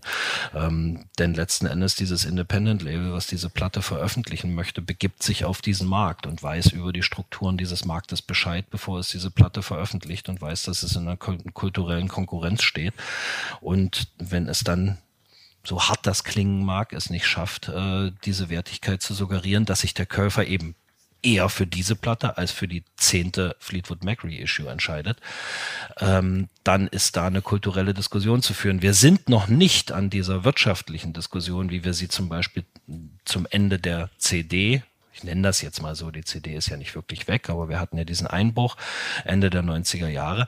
Wir hatten kurz vorher eine Situation, wo das Format tatsächlich regelrecht pervertiert wurde, betriebswirtschaftlich, weil es in der Herstellung so billig war. Also ich rede über sowas wie Stellflächen in äh, großen Elektronikketten zu fluten, so dass also das Independent-Label überhaupt gar keinen Zugang mehr zu diesem Markt hatte, weil es eben mit billig produzierten CDs äh, sämtliche Stellflächen geflutet wurden und dort nicht mehr platziert werden konnte. An dem Punkt sind wir mit dem Vinyl noch nicht. Äh, mittlerweile ist es so, dass der, oder es ist immer noch so, dass dieser Vinylmarkt, der gekennzeichnet ist durch Verkaufsmöglichkeiten über Elektronikketten, über Mailorder, über große Mailorder wie Amazon, aber eben auch über Konzerte und direkte Künstler und so weiter und so fort. Und der Zugang zu diesen jeweiligen Ausschnitten des Marktes ist eigentlich für alle gleich. Und damit ist auch eine derzeit noch einigermaßen vergleichbare Konkurrenzsituation gegeben. Wie wird sich das denn in Zukunft entwickeln, gerade auch was jetzt, ähm, du hattest ja vorhin auch schon mal das Thema Rohstoffe angesprochen, das hatten wir uns auch notiert, also äh, Papierknappheit ist ein Thema, was auch in der Recherche vorgekommen ist, äh, PVC-Knappheit und Preise, wie ist denn da so die Prognose? Weil man hat ja auch, man hat ja auch andere Faktoren in der Recherche gefunden, von denen man gar nicht dachte, dass die irgendwelche Auswirkungen haben, wie jetzt zum Beispiel das, das Wetter in den USA ist, wenn da irgendwelche Stürme sind oder so, dann sogar die Blockade des Suezkanals wurde da erwähnt, was so ja. die, was so die Lieferengpässe in Richtung PVC angeht, wie, wie ist denn da so die Prognose? Also wird sich das beruhigen oder wird sich das immer weiter verschärfen und kosten dann ganz mal platt gesagt die Platten nächstes Jahr 40 Euro, weil es einfach nicht mehr anders geht? Ähm, ja, also wenn ich diese Glaskugel hätte, dann würde ich mich wahrscheinlich selbstständig machen und die Ergebnisse dieser, dieser Recherche verkaufen, weil das ist tatsächlich die Frage, die sich im Moment jeder stellt. Wie geht's weiter? Ähm, also Fakt ist, dass es bestimmte Ausschnitte, die äh, die Preise nach oben getrieben haben in den letzten, in den letzten Monaten, äh, da ist noch mit mehr zu rechnen. Also ganz besonders problematisch im Moment Transportgeschehen äh, weltweit. Das ist ja auch durch die Medien gegangen. Das bekommt ja auch jeder mit. Also äh, diese, diese Geschichte, die in äh, Großbritannien stattgefunden hat, dass also äh, nicht genügend Fahrer für Laster vorhanden sind, das ist halt da schön aufgearbeitet worden, medial, aber das betrifft nicht nur Großbritannien, das betrifft alles. Ähm, wir haben also dann äh, so Dominoeffekte, gestiegene Benzinpreise, äh, gestiegene Kosten durch Abfertigung, also was an äh, Unmengen von Ware hin und zurück äh, geschippt wird nach Großbritannien und jedes Mal eine Zollabwicklung braucht, die einfach eine halbe bis eine Dreiviertelstunde kostet und zusätzliche Papiere dafür nötig sind, wo dann eben zum Beispiel Her Hersteller wie wir extra ein, ein, zwei Leute einstellen müssen, die nur diese Zollanmeldungen machen, weil das im normalen Tagesgeschäft gar nicht schaffbar ist. Das alles äh, subsumiere ich jetzt unter Transportgeschehen. Da ist mit weiteren Preissteigerungen zu rechnen. Das wird gar nicht anders gehen, weil einerseits eben dieser Mehraufwand abgedeckelt werden muss und andererseits eine ganz normale äh, marktwirtschaftliche Entscheidung getroffen werden muss. Wenn wir in Zukunft genügend Lastwagenfahrer haben, dann müssen wir die Jungs besser bezahlen und damit steigen die Preise. So einfach ist das. Das ist auch nur ein Ausschnitt. Ähm, was die Rohstoffsituation angeht, ich habe keine Ahnung. Ich bin ganz ehrlich äh, ahnungslos. Ich gehe davon aus, dass äh, wir äh, noch weitere Einbrüche erleben werden. Also wir hatten, das habt ihr angesprochen, also einer der großen ähm, Einbrüche war tatsächlich die äh, Blockierung des Suezkanals, was die gesamte europäische äh, Wirtschaft für drei Wochen in, in, eine Schockstarre versetzt hat. Aber nicht nur, ähm, wenn wir uns mal angucken, äh, wie oft China in den letzten zwei, drei Monaten große Umschlagshäfen schließen musste aufgrund von Corona-Quarantänen, dann wird uns das auch in Zukunft nochmal begegnen. Und da rede ich jetzt nicht unbedingt von Rohstoffen, die jetzt originär in China verladen werden. Es fahren ja ganze, äh, ganze Armadas von Schiffen, fahren diese, diese Häfen an, dort wird umgeladen und dann wird weiterverteilt, so wie das auch in Güterverkehrszentren auf der Straße in Deutschland ist. So funktioniert das im Seefrachtverkehr natürlich auch.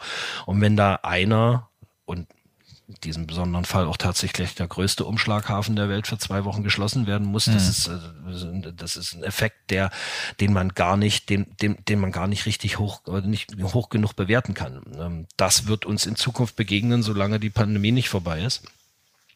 Tja, und dann ist natürlich auch damit zu rechnen, und das ist was, was mir dann selber persönlich gar nicht so gut reinläuft.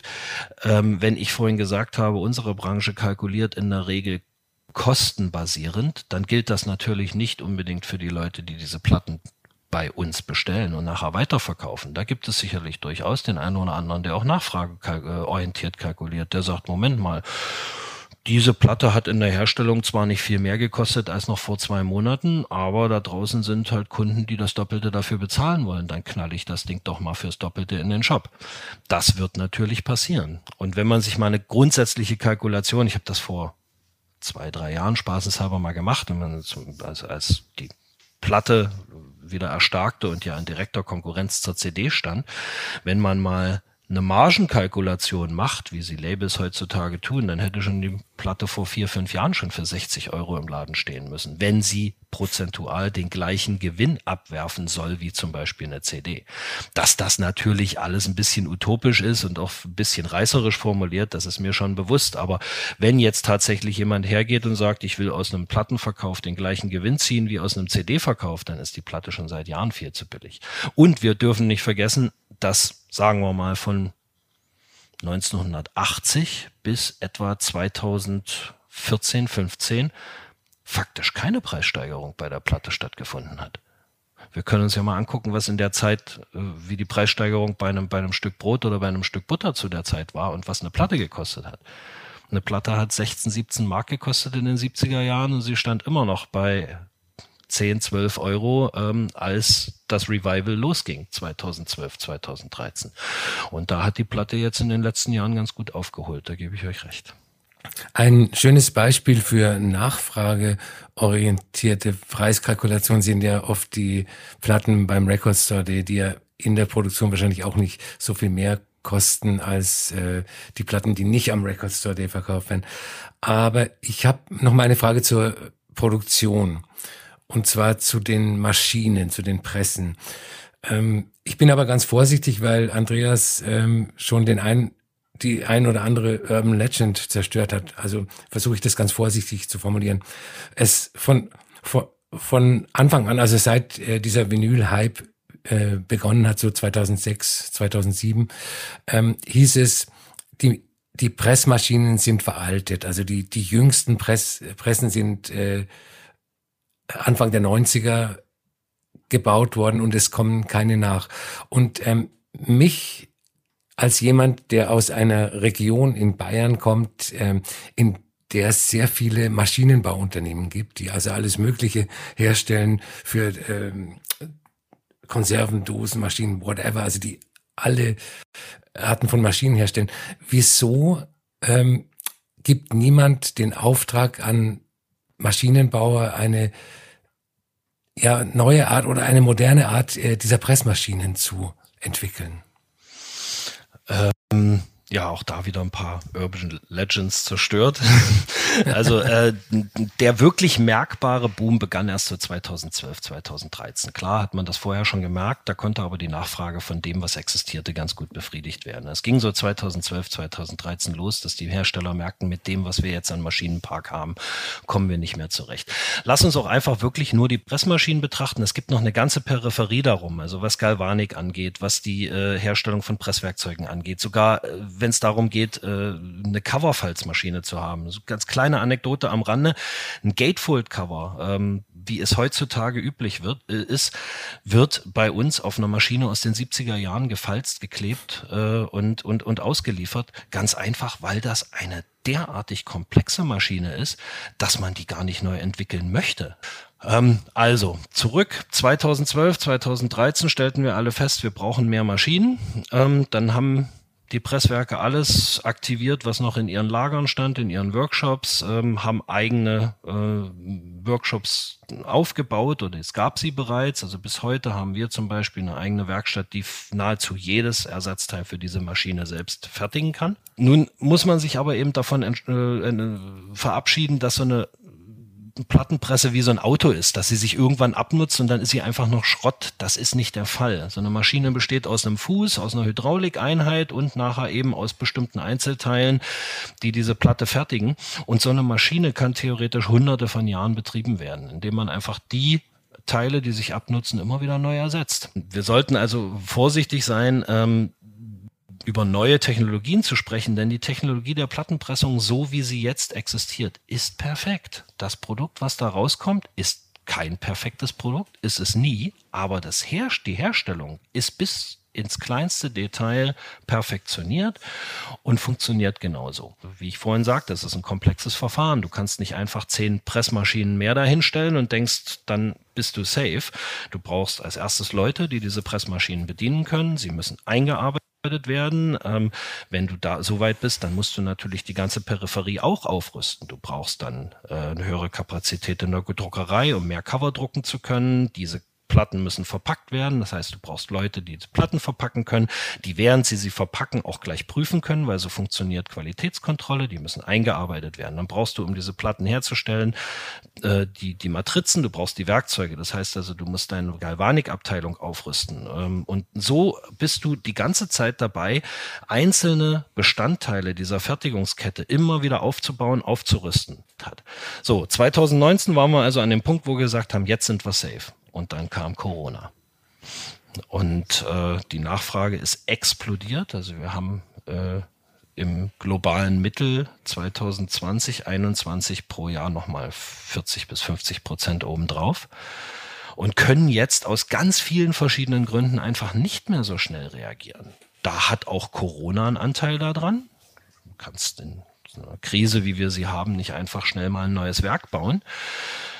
Dann hast du das Personalproblem, dass du mittlerweile einfach alles abgegrast hast, was äh, verfügbar ist. Wir brauchen uns ja nur die Arbeitslosenquoten in Deutschland angucken und wissen, wie es auf dem Arbeitsmarkt aussieht. Äh, versuch qualifizierte Arbeiter zu finden, die du ein, zwei Jahre lang einarbeiten kannst, bis sie diesen Job gerne machen. auch zu dem Gehalt, was es da gibt. Höheres Gehalt kannst du nicht zahlen, würden die Platten wieder mehr kosten, hatten wir eben das Thema.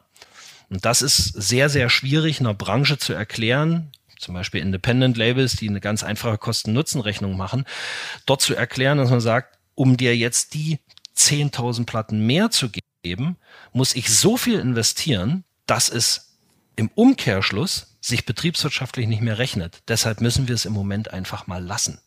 Ähm, das ist echt schwierig. Ich würde mal so fragen, ähm, muss man in der Plattenindustrie im weitesten Sinne eigentlich fast dankbar dafür sein, dass äh, man mit Streaming kein Geld verdient? Ähm, in Bezug jetzt auf Vinylveröffentlichungen? weil ich sag mal so, eigentlich braucht es ja kein Vinyl mehr in dem Sinne, wenn jetzt sagen, wir hören, wir, wir streamen jetzt alle äh, unsere Musik. Ähm, die Technologie ist ja da, aber nichtsdestotrotz, CDs verschwinden, Kassetten sind so ein kleines Nischen, äh, Nischending. Aber Vinyl steigt ja immer mehr und äh, viele Labels sehen das ja sicherlich auch als Notwendigkeit, weil man damit dann doch ja auch noch Geld verdienen kann, im Gegensatz zum Streaming. Kann ich eigentlich nur kulturell argumentieren. Betriebswirtschaftlich. Das ist, ist ja, das passt ja. Wir sind ja, also unser Podcast kommt ja eh weniger aus der betriebswirtschaftlichen mhm. Ecke, von daher äh, ist das völlig in Ordnung. Natürlich würde ich mir wünschen, dass Künstler äh, immens viel Geld mit Streaming verdienen. Und ich finde es gegenwärtig, in der gegenwärtigen Situation da so einiges kritikwürdig ist, äh, was die Verteilung von äh, Einkommen ähm, bei, bei Streamingdiensten angeht. Aber das ist ja nur auch kalter Kaffee, das diskutieren wir ja in der Öffentlichkeit auch schon seit einiger Zeit. Ähm, generell die Bewertung von ähm, Bezahlung von kulturellen Äußerungen, da muss also ganz, ganz viel passieren. Die Alternative zum, zur CD ist tatsächlich das Streaming und nicht die Schallplatte. Deshalb ist es hier auch schon schwierig, sowas zu diskutieren. Ich glaube, die Schallplatte wird bleiben, sie wird überleben. Sie würde auch bleiben, wenn sich mit Streaming Geld verdienen lassen würde. Aber auch in dem Maße würde, also, also meine These wäre, dass es doch deutlich zurückgehen würde, wenn man weiß, ich, wenn jetzt sage ich mal Spotify, YouTube, Apple, Amazon, wie auch immer sie alle heißen, sagen, okay, wir erhöhen jetzt äh, massiv das, was äh, KünstlerInnen oder Labels damit verdienen, dann würden doch die Aufträge zurückgehen, wäre jetzt meine These. Ähm, ja, aber vielleicht aus anderen Gründen. Vielleicht einfach aus dem Grund, dass äh, die Investitionshürde dann nicht mehr so hoch ist. Also die Kosten einer, eines Vertriebs über Streaming-Portale sind halt nicht die gleichen wie bei einer Herstellung einer Platte. Also am, unterm Strich ist der Gewinn, wäre der Gewinn dann tatsächlich höher. Ähm, ob jetzt tatsächlich Plattenveröffentlichungen oder die gepresste Menge nach unten absacken würde, ich das ist auch so, ein, so eine Glaskugelfrage. Die kann ich tatsächlich nicht beantworten, weil ich einfach zu wenig Einsicht darin habe, wie derzeit Musik nachgefragt wird. Ich meine, wir machen uns ja, machen wir uns ja kein, brauchen wir uns ja nichts vormachen. Die Nachfrage in einer, in einer, in einer Musik über Streaming ist durch völlig andere Präferenzen getriggert als bei einer als bei einer, bei einer Schallplatte. Es wird sich auch nichts ändern. Also von daher ist es, ja. also es wird, es wird sich nichts ändern, aber ich, der wenn, Kollege wenn von Spotify wird jetzt nicht morgen sagen, ey, ihr hattet recht, äh, ich schraub ja. mal, ich schraub mal die äh, Ausgaben hoch. Das wird natürlich nicht passieren. Also ich weiß wirklich nicht, was passieren würde. Also wenn jemand Streaming äh, nutzt, ähm, was ja viele Leute tun, dann mit ganz anderen Beweggründen. Es ist sehr Single-basiert, sehr Track-basiert. Es ist äh, immer und überall verfügbar. Und so wird es auch genutzt. Es wird, glaube ich, eher im Kopfhörer in der U-Bahn und im Auto genutzt, als tatsächlich in den heimischen Wänden, wo es auch stattfindet während die Musiknutzung einer Schallplatte eine ganz andere ist. Ich muss in einen bestimmten Raum gehen, ich brauche ein spezielles Equipment dafür, was in der Regel auch äh, eine bestimmte Ausgabe erfordert, die dann wieder zurückwirkt auf das Nutzungsverhalten. Ich höre also konzentrierter, ich höre albumbasierter.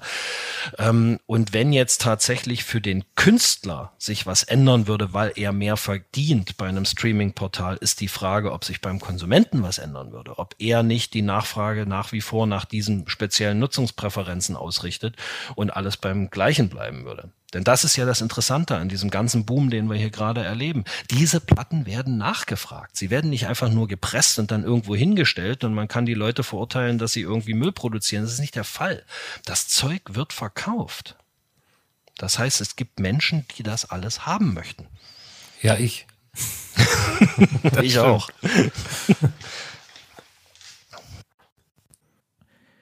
In den letzten Jahren hat man ja auch immer mal wieder davon gelesen, dass die Kassette zurückkommt, was man ja äh, vielleicht in dem Rahmen, wie es mit Vinyl passiert, wahrscheinlich niemals wird sagen können.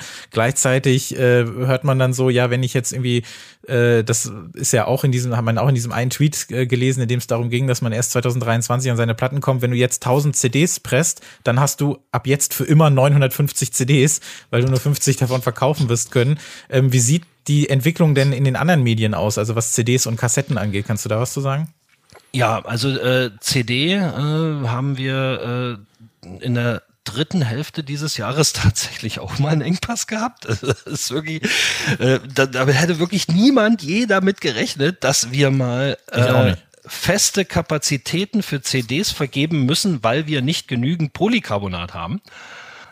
Und ähnlich wie bei PVC auch das Problem hat, dass wir mit Werkstoffen arbeiten, egal ob Polycarbonat oder PVC, die in unglaublichen Mengen auf dieser Welt verarbeitet werden, in allen möglichen Branchen. Ähm, und dass wir, so wichtig wir uns vielleicht auch nehmen in unserer Industrie, im globalen Maßstab so unwichtig sind, dass wenn es einen Lieferengpass gibt, der auf unsere Industrie am schnellsten durchschlägt, weil wir die Ersten sind, die nicht mehr beliefert werden, und äh, bei der Kassette, naja, das ist, das ist schwierig zu sagen. Äh, wir machen seit, glaube ich, vier oder fünf Jahren keine Kassetten mehr. Wir haben ja früher auch Kassetten gemacht. Wir haben unsere ganze Kassettenstrecke verkauft, weil äh, eine dringende Modernisierung notwendig war, die wir alleine nicht stemmen wollten. Wir wollten das Geld lieber in neue Plattenpressen investieren. Ähm, deshalb haben wir das abgestoßen. Ähm, das, das Revival der Kassette ist natürlich äh, aus ganz anderen Gründen getriggert, ähm, als das bei einer Schallplatte der Fall ist. Da einfach damit zu tun, dass die Rohstoffe relativ easy zu bekommen sind, ähm, dass äh, aufgrund der Technologie der Fertigung auch sehr kleine Auflagen zu einem sehr günstigen Preis möglich sind. Kann also einfach problemlos 100 Kassetten machen, äh, weil die Aufrüstkosten nicht so stark durchschlagen. Eine Kassettenfertigung ist mit sehr, sehr wenig Personalaufwand äh, zu stemmen. Du hast also Maschinen, die das praktisch selber machen. Am Ende fällt die Kassette raus raus ähm, und fertig ist sie. Äh, du hast keinen Aufwand der Qualitätskontrolle. Es muss da keiner sich hinsetzen und jeden Millimeter dieses Bandes angucken, ob da vielleicht ein Fehler drauf ist. Ähm, das heißt also, Kassetten haben deshalb so ein kleines Revival erlebt, weil sie halt tatsächlich eine Möglichkeit sind, unabhängig von irgendwelchen Corporate-Strukturen, sei es Streaming-basiert, online, digital basiert oder eben auch bei Schallplatten, äh, eine musikalische Äußerung unter die Leute zu bringen. Und da kommt es ja her. Also gerade im, im, im, im sehr politisch motivierten Punk-Underground sind Kassetten seit Jahren äh, ein wichtiges Medium. Das hat sich auch nie geändert, weil es einfach man kann eine Kassette produzieren, kann sie auf einem Konzert verkaufen, ohne in irgendeiner Form irgendeine Corporate Struktur damit zu finanzieren. Ja, also wie auch immer das im nächsten Jahr aussehen wird und äh, wie lange wir auf unsere Platten warten werden, was die alles kosten werden. Es gibt sehr viele Gründe dafür und äh, wir müssen einfach mal schauen, wie sich das entwickelt. Aber ich glaube, eins können wir sagen, die Platte wird nicht verschwinden und das ist, glaube ich, für alle Beteiligten, die hier gerade sprechen, erstmal was Gutes. Vielen Dank, Andreas, dass du bei uns gewesen bist. Gerne. Am allerliebsten hätten Albert und ich eine Art virtuellen Roundtable zum Thema gemacht. Aus logistischen Gründen haben wir die Gespräche für diese Sendung getrennt voneinander aufgenommen. Ich bin vor ein paar Tagen morgens zu This Charming Man Records gefahren hier in Münster. Dort habe ich äh, Christian Weinrich getroffen, der das Indie-Label, das sich unter anderem auf Punk, Rock, Shoegaze und Metal-Releases konzentriert, vor zehn Jahren gründete und wollte von ihm wissen, wie er aus Sicht eines Indies die aktuelle Situation wahrnimmt. Als ich reinkomme, werde ich fast erschlagen von Platten. Mitarbeiter räumen in der Halle Platten ein. Von hier aus wird auch der Plattenladen und Mailorder Greenhell befüttert. Weinrich begrüßt mich und bittet mich in sein Büro. Da sieht es kaum anders aus. Wenn nicht gerade Platten auf dem Tisch liegen oder im Regal stehen, bleibt vielleicht Platz für ein paar Skateboards an der Wand. Moin, moin, ich bin Christian. Äh, ich bin äh, sowas wie Geschäftsführer, ein Mann, Armee bei This Charming Man. Records, äh, ein äh, so Indie-Klitschen-Label aus Münster und äh, ja, das mehr oder weniger ist es das auch. Also habe jahrelang im Plattenladen gearbeitet, bei Greenhell, seit 20 Jahren im Mail-Order gearbeitet und äh, tummel mich in der Vinyl-Szene schon so ein paar Jährchen. Wie viele Platten released ihr so im Schnitt im Jahr, kann man das sagen? Ähm, das war eine Zeit lang äh, eigentlich monatlich eine. Ähm, das habe ich jetzt ein bisschen äh, runtergefahren, weil ich noch ne, jetzt einen ne, anderen Job noch nebenher, beziehungsweise äh, ähm, gleichberechtigt neben, nebeneinander mache, neben This Charming Man. Ähm, deswegen ist die Schlagzahl ein bisschen geringer geworden und äh, um direkt aufs Thema zu kommen, äh, halt auch praktisch nicht mehr haltbar bei den derzeitigen äh, Möglichkeiten, Vinyl zu produzieren. Was habt ihr denn gerade so für Vorlaufzeiten? Also man spricht ja immer gerade von diesen berühmten neun Monaten. Es gab diesen einen Tweet, der gesagt hat, wer jetzt irgendwie 2023 was rausbringen möchte, sollte seinen Master so langsam abgeben. Ist das realistisch oder wie sieht das bei gerade kleineren Labels gerade aus? Mm, also es äh, ganz konkret, ich äh, habe äh, ungefähr die Hälfte meiner Produktion. Ich hab, bin jetzt bei ich glaube, 132 Katalognummer, äh, also 132 äh, Schallplatten wurden gepresst, unterschiedliche Titel und äh, habe jetzt vor, ich glaube, anderthalb Monaten bei dem Werk, wo ich fast die Hälfte aller Sachen gemacht habe, äh, ähm, bei GZ Media, ähm, eine Anfrage, also mir ein Quote eingeholt. Und äh, da wurde mir gesagt, dass wenn ich sofort alles abgebe, die ähm, Produktionsauslieferungszeiten bei Juli 22 wären. Das, also das war vor anderthalb Monaten, jetzt haben wir November. Das heißt, du bist bei neun Monaten mit dem Hinweis noch, äh, das ist ja das Interessante bei der Sache, dass das Quote, was sie mir jetzt gestellt haben, halt nicht verbindlich ist. Also Quote bedeutet einen Kostenvoranschlag sozusagen, beziehungsweise früher war das nicht ein Kostenvoranschlag, sondern die haben einem gesagt, das und das willst du, das und das kostet das und dann haben sie die Platten geliefert und man hat das bezahlt, was sie einem vorher gesagt haben, was es kosten wird. Mittlerweile ist es aber so, dass sie sagen, ja, wir können dir ungefähr sagen, was es kostet, äh, aber einen Monat bevor wir das produzieren, kriegst du noch mal ein abgedatetes Quote, was deutlich teurer sein kann. Und dann kannst du entscheiden, ob du die Platten haben möchtest oder ob du sie nicht haben möchtest. Also soll heißen, alleine das macht geileres Planen nicht möglich, weil sich der Preis für eine Schallplatte, die man jetzt in Produktion gibt, innerhalb der nächsten Mon neun Monate äh, halt einfach ändern kann. Ne? Da können 25% mehr draufstehen. Hm, ich habe halt immer probiert, bei mir beim Label die Preispolitik sehr, äh, pf, ja, äh, verbraucherfreundlich zu, zu oder, äh, oder benutzerinnenfreundlich zu gestalten soll heißen, eigentlich hat eine normale Pre-Order bei mir irgendwas bei 15 Euro gekostet oder so. Ne? Wenn du dir jetzt Preise anguckst, mhm. wenn du im Plattenladen gehst, für 15 Euro äh, kriegst du ja praktisch nichts mehr. Ne? Das heißt, ich weiß nicht, was da zuerst da war. Die Überlegung, dass man Vinyl besser ausschlachten sollte und einfach mal die Preise angezogen hat, weil halt ein Druck da ist ne, und Leute es haben wollen und deswegen man natürlich ein bisschen mehr auch verlangen kann. Oder ob die Rohstoffe vorher teurer geworden sind. Ne? Jetzt wird die ganze Zeit gesagt, dass PVC zum Beispiel teurer wird, ne? Oder Vinyl, ne? Äh, in, äh, nicht PVC. Und ähm, ja, keine Ahnung. Äh, im, Im Endeffekt ist es früher, vor einem halben Jahr war es noch so, dass eine Band zu mir gesagt hat, ey, wir würden gerne in einem halben Jahr auf Tour gehen, wir haben eine neue Platte, ne? Kriegen wir das mhm. hin? Ich habe gesagt, ja, easy, kein Problem, in drei Monaten ist die Platte da. Jetzt muss eine Band in der Tat, wenn sie nächstes Jahr im Herbst auf Tour gehen will, jetzt alles abgeben, damit gesichert ist, dass nächstes Jahr im Herbst diese Schallplatte da ist. Ne? Also, das ist halt absolut, für, selbst für eine kleine Firma wie meine, zerschießt mir das komplett meinen Rhythmus. Mhm. Ich habe jetzt theoretisch ein Loch von einem halben Jahr, wo kein Release kommt. Ne? Wenn du halt darauf angewiesen bist, regelmäßig Release zu machen, um über Pre-Ordern, weißt du, Geld zu generieren und sowas, ist das halt einfach ein halbes Jahr, wo nichts passiert. Woran liegt das denn deiner Meinung nach? Ist es so, dass sich jetzt die Releases stapeln, weil alle während Corona in Anführungszeichen, die bitte mithören, äh, Zeit hatten, um eine Platte äh, zu schreiben? Was ist so dein, dein Grund dafür, dass es sich jetzt gerade umso mehr staut? Ja, ich, also in, in erster Linie glaube ich, äh, dass der äh, Weg der großen Firmen in den Vinylmarkt mit deren unendlich großen Repertoire, was sie verwerten können, die Problematik bei der Sache ist. Ne? Weil jahrelang Presswerke in den über die 90er abgebaut wurden und mhm. praktisch die Kapazitäten nicht genutzt wurden, keine Sau sich von irgendwelchen Majors für Vinyl interessiert hat. und äh, diese Presswerke praktisch nur am Leben erhalten worden sind, weil halt irgendwelche Indies weiterhin auf Vinyl gesetzt haben, vor allen Dingen halt Elektro, äh, Hip-Hop ähm, und Punk, Hardcore, was auch immer was, mhm. ne? Kleinstauflagen und da war man äh, gern gesehener Gast, ne? weil man halt den Laden am Laufen gehalten hat.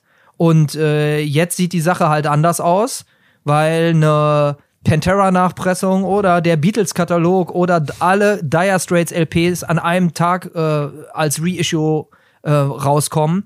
Und diese Dinger müssen halt irgendwo gepresst werden, Logo. Die haben auch natürlich auch irgendwie eine Berechtigung, da zu sein. Ähm, aber man kann halt nicht einfach aus dem neue, neue Kapazitäten aus, der, aus dem Boden stampfen. So schnell geht's halt nicht. Ne? Also die brauchen halt qualifiziertes Personal, sie brauchen halt die Maschinen äh, und das Know-how. Und ich glaube, das ist das große Problem. Es ist halt, jeder will ein Stück vom Kuchen haben. Die Leute, die lange dabei sind, sind jetzt die, die in den Arsch gekniffen sind.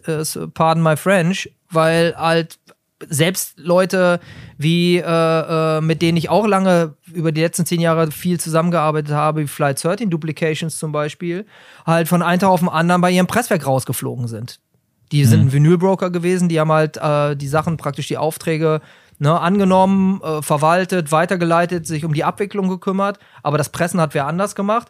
Und das Presswerk hat halt, äh, so wie ich es verstanden habe, relativ eindeutig denen gesagt, so, nee, wir haben da keinen Bock mehr drauf, auf diese kleinen Stückelungen. Und das sagen, können die halt nur sagen, weil sie äh, offensichtlich andere Kunden haben, die nicht so kleine Stückelungen machen, wo natürlich, wenn du 3000, 4000, 5000 LPs durchpresst mit einer Matrize, ist das weniger Arbeit als zehnmal ja. Matrizenwechsel, zehnmal Maschine sauber machen und im Endeffekt die gleiche Kohle rumkommt, ne?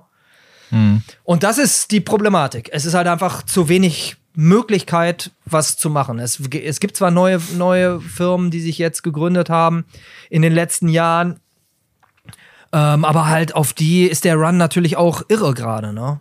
Also, mhm. weil wenn, wenn, also in, in dem Bereich, in dem ich arbeite, ich kenne praktisch keine, kein Label, was nicht bei Flight 13 Duplications mindestens eine, zwei, drei, zehn äh, Platten gemacht hat. Ne? Und wenn so jemand wegbricht als Ansprechpartner, mhm. dann, dann sind 80 Prozent, würde ich sagen, 75 Prozent der kleinen Label in, in Deutschland wissen halt einfach nicht, wo sie ihre Platten machen sollen. Und die müssen sich neue Partner suchen. Ist das denn schon mal vorgekommen, dass ihr auf eine Platte gewartet habt und dann gab es mehr oder weniger eine Rückmeldung, jetzt ist was anderes dazwischen gekommen, weil ein Major sich da reingekauft hat oder funktioniert das so nicht? Das funktioniert so nicht. Das, die, da wären sie ja schön blöd, wenn sie es sagen würden. Es wär, also bei den letzten Pressungen bei GZ zum Beispiel, eine Nachpressung war das von der Mountain Witch, äh, äh, was war es, die, die zweite Mountain Witch, äh, Burning Village LP. Die, äh, auf die Nachpressung habe ich allein schon ein halbes Jahr gewartet. Mhm. Aber selbst eine Nachpressung dauert halt echt lange und, und selbst bei Sachen, die, wo man schon einen Liefertermin gekriegt hat, werden die Liefertermine einfach knallhart gerissen. Das interessiert keine Sau. Ich habe Platten in der fa falschen Farbe angeliefert bekommen. Da denkst du, das Presswerk nimmt sich dieser Sache an? Das ist denen scheißegal. Die haben gesagt, ja, was sollen wir, ja, dann ist das, warum ist doch auch eine schöne Farbe? Das ist die Antwort, die du kriegst. Ein anderes Thema, ich, ich frage mich, also selber frage ich mich, ob das irgendwie verbandelt ist, aber bei kleineren Labels weiß ich es gar nicht. Also es ist ja hinlänglich bekannt, dass man mit Streaming überhaupt kein Geld verdient. Äh, wäre diese Notwendigkeit, Vinyl produzieren zu müssen in Gänsefüßchen überhaupt so da, wenn die Erträge über Streaming höher wären oder hat das damit weniger zu tun? Also klar könntest du, wenn man besser mit digital verdienen würde, Sachen kompensieren. Das ist ja Logo. Aber mir geht es gar nicht darum, dass ich was kompensieren will, sondern ich bin, wie wenn du dich hier in meinem Büro umguckst, wirst du sehen, dass, dass ich schon halt eher so ein Vinyltyp bin. Äh, und äh, das Label von mir war äh, praktisch, äh, die, also ist angelegt worden als ein, ein Vinyl-Only-Label. Das habe ich dann irgendwann verworfen, aber einfach nur, weil die Bands halt gerne halt auch eine CD haben wollten. Also nicht, weil ich gedacht habe, ich brauche jetzt unbedingt CDs.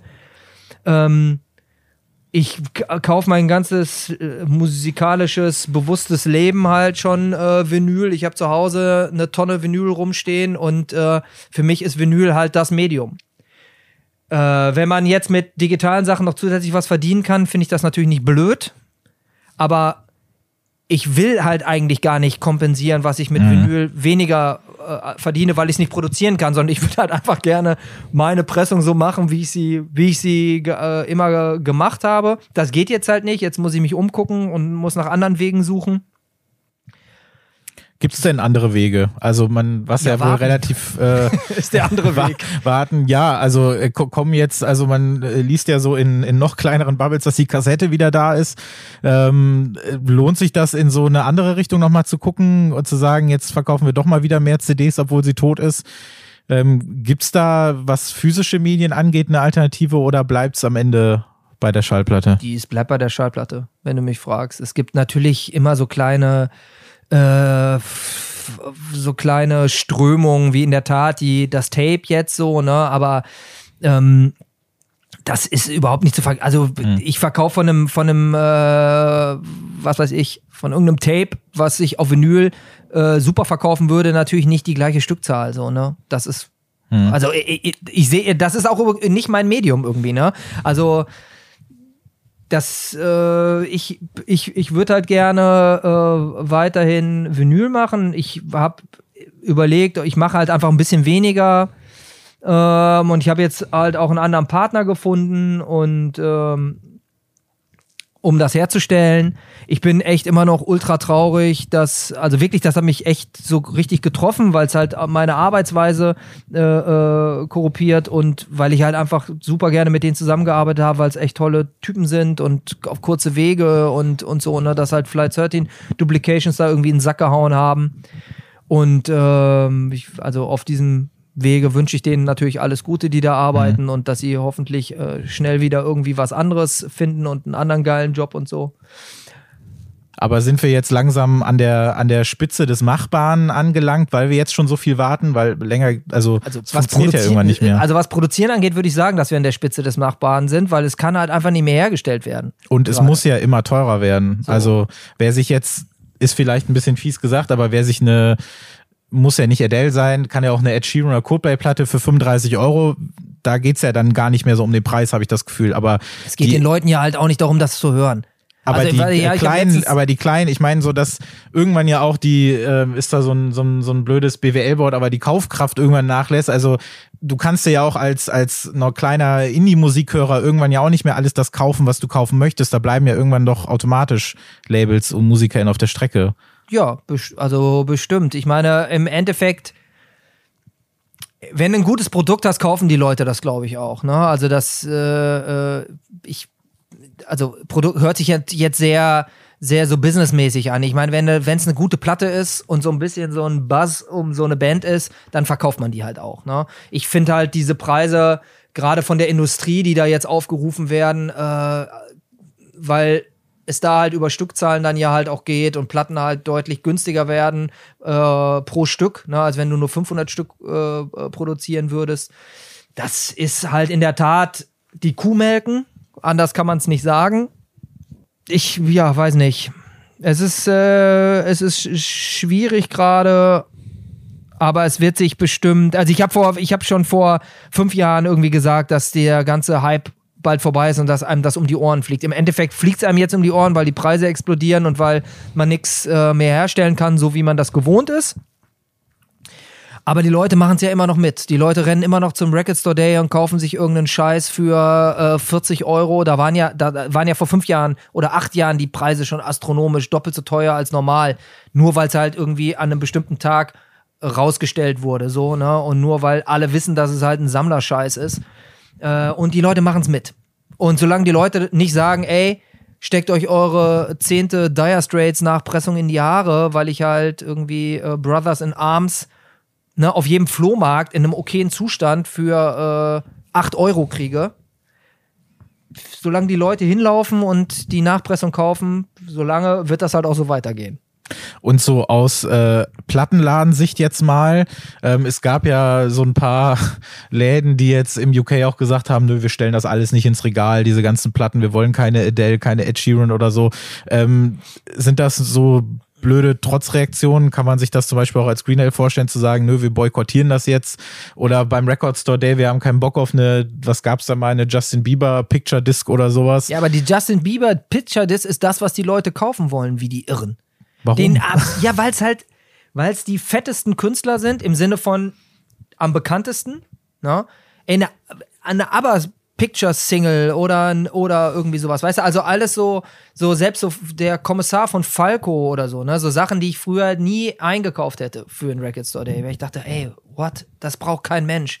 Das sind die Sachen, die du halt 40 Mal verkaufst. Weil das mhm. Sachen sind, die jede Sau halt kennt, so, ne? Und da, da weiß ich nicht, was da einsetzt. Entweder so eine total, also kann ich mir nicht vorstellen, dass hier 50 Die Hard Falco-Fans irgendwie in Münster rumlaufen, ne? Sondern das ist halt einfach, mhm. da ist so der, glaube ich, so dieses, dieses Sammeln und so, so äh, auch hoffen auf eine Wertsteigerung und so. Ich meine, ich habe letztens äh, Zahlen gelesen, dass ein Fünftel der Leute, die Vinyl kaufen, noch nicht mal einen Schallplattenspieler haben. Oder Leute, die halt eine Platte in allen Ausführungen kaufen, so, ne? Das macht halt auch keinen Sinn. Weil sie stehen, neun Stück von den zehn, die sie kaufen, stehen halt ungeöffnet im Schrank. Da geht es halt nur darum, das zu haben und irgendwie zu hoffen, wenn man es irgendwann verkauft, dass man es halt nicht für 20, wie man es gekauft mhm. hat, sondern für 40 oder 60 verkaufen kann. Und das ist halt nicht mein, ein, mein Ansatz. Ich mache halt nicht, ich, ich habe auch eine Pre-Order-Version bei mir. Äh, ich kann mich nicht ganz freisprechen, halt auch so ein bisschen so ein Sammelding mit zu, äh, ähm, zu triggern, aber kleine Labels brauchen das halt auch, glaube ich, um generell überhaupt noch Leute auf die Seite zu kriegen und so einen direkten Verkaufsmarkt ne, zu haben. So. Also den einen, was Spezielles für den speziellen Kunden und Freund des Labels mehr oder weniger mhm. anzusprechen. So. Ähm, was man halt nicht in jedem Laden kriegt. So, ne? Und mhm. äh, ähm, das ist blöderweise mittlerweile das, was man irgendwie braucht glaube ich, aber man braucht, also in meiner Welt nicht die 100. Repress von irgendeinem Major-Ding, was es äh, schon 250.000 Mal oder 500.000 Mal in den 80ern gepresst gab, so, ne? Beziehungsweise ich brauch's nicht. Es gibt den Opa an der Ecke, der Bock auf Dire Straits hat in der 100. Auflage. Jedem, jedem, jedem, also jeder soll dann halt oder jede soll halt dann das kaufen, wo sie Bock drauf hat. Aber es ist natürlich blöd, wenn das die Kapazitäten blockiert. Und wenn Adele 500.000 Vinyle verkauft, hey, herzlichen Glückwunsch an Adele. Kann ich nur sagen. Nur was meinst du, was bei ABBA abgeht? Ja, war ja, doch. Also Frank meinte, die haben bei Greenhill, ich glaube, 30 ABBA-LPs gehabt, die waren am ersten Tag weg. Aber ist ja direkt auf 1 gegangen und dann gab es ja auch direkt die Info, ABBA hat mehr verkauft als die 99 darunter zusammen in den Top 100. Geil absurd. Ja. Das ist halt echt so absurd. Immerhin mit neuer Musik, aber es ist natürlich ja. trotzdem, äh, das ist halt. So ist es. Ja. Also, was könnt ihr machen? Äh, die, äh, die das alles auch schlimm finden. Weiterhin bei den kleinen Labels kaufen. Das kann man nur sagen, also du hast die Frage nicht gestellt, was sie machen, was die Leute machen sollen. Ich sag's trotzdem mal. Äh, weiterhin so kleine Labels unterstützen, kleine und kleine Läden unterstützen und so. Und äh, dann äh, hat man weiterhin die Chance, irgendwie das zu machen, was man, was man seit vielleicht Jahren macht oder Jahrzehnten macht. No? Ne? Und ähm, es können halt einfach scheiß viele Leute davon nicht leben und die machen das halt einfach, weil sie Bock drauf haben und weil sie weil sie äh, ne, ein cooles Hobby machen wollen mit ihren Freunden Musik machen oder was, weil Geist, weil, weiß der Geier warum. Und solche Leute können, planen halt nicht anderthalb Jahre im Voraus. Das ist halt, ich arbeite mit so DIY-Vögeln zusammen, die machen halt alles äh, oder viele selber, ne, Touren bucken, die machen, haben, äh, spielen bei Leuten irgendwie im, äh, im Keller oder keine Ahnung was und dann kommen da trotzdem halt 80 oder 100 oder 120 Leute. So. Mhm. Sowas plant, sowas plant man nicht anderthalb Jahre im Voraus. So, ne? Das ja. ist halt einfach schwierig. Einfach schwierig. Albert, wir haben ja jetzt vorhin so ein bisschen unsere Meinung erörtert, dann haben wir das im Gespräch nochmal äh, versucht zusammenzufassen. Das war, wir haben auch jetzt nicht alles gehört, über das wir gesprochen haben, weil das war ein sehr, ähm, sehr ausführliches und sehr interessantes Gespräch mit Sicherheit. Aber was ist so was ist so dein aktuelles Fazit? Wie, wie siehst du das? Wie siehst du die Situation? Was wurde vielleicht ausgeräumt und was macht dir für die Zukunft, ehrlich gesagt, ein bisschen Angst? Für die Zukunft macht mir vielleicht, also nicht Angst, das wäre ein bisschen übertrieben. Wir reden jetzt hier von, von Schallplatten, aber so ein bisschen Sorge macht dass eben weiter die Nachfrage steigt im zweistelligen Prozentbereich und ähm, dass die Presswerke halt trotzdem nicht nachkommen, auch, so gut sie auch organisiert sein äh, sollten. Und ähm, ja, dass, dann halt manche Releases auf der Strecke bleiben oder auf die lange Bank geschoben werden. Ja, also bei mir bleibt auch leider dieses Gefühl, also wovor ich tatsächlich Angst habe, ist das, natürlich ähm, haben wir jetzt darüber gesprochen, dass es ja erstmal eine positive Krise ist oder wie er das formuliert hat, dass wir uns natürlich darüber freuen sollten, dass die Nachfrage so groß ist. Aber da kommen natürlich so viele Probleme mit und mein, meine größte Angst ist, dass die Musik, über die wir hier hauptsächlich sprechen, dass die nicht mehr so einfach über die Wege äh, verfügbar sein wird, ähm, wie die Labels das gerne hätten, weil wie gesagt, wenn alles teurer wird, ne, es gibt natürlich Faktoren, die können wir nicht beeinflussen. Das sind natürlich Sachen wie die PVC-Knappheit, das sind die Preise, das sind die, ähm, die Umwelteinflüsse, das sind auch so Sachen wie Covid, das sind so Sachen wie Brexit, über was, über das wir eigentlich gar nicht so richtig gesprochen hatten. Ähm, das beeinflusst natürlich, dass die Preise immer weiter steigen, plus mhm. diese ganzen Wartezeiten, weil ja auch gesagt wird, ähm, es gibt eine bestimmte Anzahl von Pressen, es gibt eine bestimmte Anzahl von Firmen, es gibt nur diese eine Firma, die diese, äh, die diese äh, Lackfolien da herstellt, was ich immer noch total wahnsinnig finde. Und können sich dann am Ende nur noch Majors oder großen, die großen Player überhaupt leisten, äh, Platten zu pressen. Und das finde ich dann eben fände ich eben sehr schade. Dazu kommt natürlich dann auch, dazu kommt natürlich dann auch, dass die Platten immer teurer werden und das heißt, die äh, ganzen kleinen Labels und kleinen KünstlerInnen, die eben was veröffentlichen möchten, müssen nicht nur länger warten, sondern haben selber auch viel höhere Kosten zu Beginn, die du ja auch erstmal irgendwie reinholen musst. Mhm. Plus, wie sieht die Lage, was äh, das Touren angeht, aus? Du musst dann deine Ticketpreise erhöhen, du musst die Merchpreise erhöhen, du musst überhaupt gucken, dass du anderweitig an Geld kommst. Und das ist alles so absurd, weil du das eigentlich nicht mit dem machen kannst, was dein eigentlicher Beruf ist, nämlich die Musik selber. Und da kommen wir dann eben auch zu dem Thema Streaming. Wie würde die Situation aussehen, wenn bei äh, Apple, bei Spotify, bei Amazon, bei YouTube jemand auf die Idee kommen würde, ach Mist, wir beuten diese Leute ganz schön aus gerade, die kriegen eigentlich viel zu wenig Geld und wir machen uns die Taschen voll, jetzt mal ganz platt gesagt. Wie würde sich das auf die ganze Vinylgeschichte auswirken? Ich bin fest davon überzeugt, dass wir ganz über ganz andere Sachen gerade sprechen würden, dass wir über andere Preise sprechen würden, dass wir über andere Auftragslagen sprechen würden, denn es ist ja schon auch es ist ja auch so eine Art von, von, von Fanbindung vielleicht, ne? Wenn jetzt selbst auch so, so mittelgroße Bands, ne? Ich bleib noch mal beim, beim Beispiel Black Midi, ist ja nicht mal eine mittelgroße Band, ist immer noch eine kleinere Band. Die hatten ja so ganz viele Special-Geschichten, dass sie diese Flexi-Discs hatten, dass die eine Picture-Disc hatten und so weiter, weil Rough Trade ja auch ein Label ist, was, äh, was sich viel über Vinyl äh, finanziert. Und das müssen die ja alles auch so ein bisschen machen, weil die wissen, es gibt Fans, die kaufen sich das. Hier spricht gerade einer.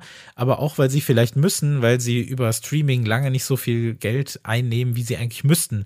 Und wenn da die Verteilungsschlüssel anders aussehen würden, wenn da viel mehr Geld fließen würde, dann wäre man auch nicht so darauf angewiesen in Gänsefüßchen, sondern dann könnte das vielleicht auf so einem gesünderen Level weiterlaufen. Da würde es vielleicht auch reichen, eine ganz normale Vinylversion eines Albums pressen zu lassen, die dann eben rauskommt und zwischendurch nochmal nachgepresst wird oder sonst wie ohne dass man auch diesen, diesen Preisdruck hat und diesen Druck daran, so viel verdienen zu müssen, was ja so mega anachronistisch ist. Wir, wir bleiben bei diesem Format, wir mögen das sehr gerne, wir lieben Vinyl, wir kaufen das auch weiterhin. Äh, wir müssten aber nicht, um die Musik zu hören, mhm. sondern wir möchten das. Und dass trotz dieses technischen Fortschritts so eine Notwendigkeit besteht, bei diesem Format äh, zu bleiben, finde ich total absurd. Und da muss man drüber reden, wie anderweitig Geld verdient werden kann. Ich meine, was, äh, wie prekär die Lage ist bei äh, BerufsmusikerInnen oder bei Leuten, die das gerne äh, beruflich machen würden, aber nicht dürfen. Ähm, das ist ja sowieso nochmal ein Riesenthema, aber ich glaube, dass das eng verzahnt ist mit der ganzen Vinylgeschichte. Ich glaube, also ich, ich sehe da eigentlich, ich sehe da eigentlich keine, keine Zusammenhänge. Ich, ich glaube, mhm. dass die, dass die Zielgruppen ähm, einfach unterschiedlich sind. Also es ist ja, ich, ich nutze ja auch Streaming und ich, ich nutze ja Streaming ich auch, auch ja. sehr äh, extensiv, muss ich sagen. Also ich, das Schöne an Streaming ist ja für mich, dass ich vorher in Alben reinhören kann. Also was man früher an der an der Theke bei Saturn gemacht hat, kann man jetzt zu Hause machen. Äh, du liest von einem Album, das, das dich interessiert ähm, und ähm, dann hörst du dir an und dann entscheidest du, brauche ich das oder brauche ich das nicht. Ich, ich glaube, dass dass sowas auch eine, eine Rolle spielt. Aber diese, ich glaube schon, dass der Durchschnittsstreamer allein, wenn man die Zahlen ansieht, ähm, an physischen Produkten halt überhaupt nicht interessiert ist. Und, und dass allerdings der User von physischen Produkten auch auf Streaming zurückgreift. Also ich glaube, dass da der Anteil höher ist. Hm. Ich glaube, wenn es einfacher wäre, auch für, für junge äh, Leute, für junge MusikerInnen oder ähm, startende Leute oder auch, das gilt auch für Leute, die schon lange im Business sind, einfach damit mehr Geld zu verdienen, dann wäre die Sache, glaube ich, einfacher und dann wäre man nicht so darauf angewiesen, sage ich mal, oder dann würde es vielleicht auch reichen, das auf Konzerten zu verkaufen oder so. Mhm. Ähm, ähm, ich glaube, wo wir uns sicherlich einig sind, ist, dass man mehr Geld verdienen müsste mit dem Streaming und dass die Fall, ähm, Verdienstmöglichkeiten für MusikerInnen katastrophal sind momentan. Und äh, da müssen wir mal schauen. So, Albert, was wird die nächste Platte sein, die du bestellst? Weißt du das schon?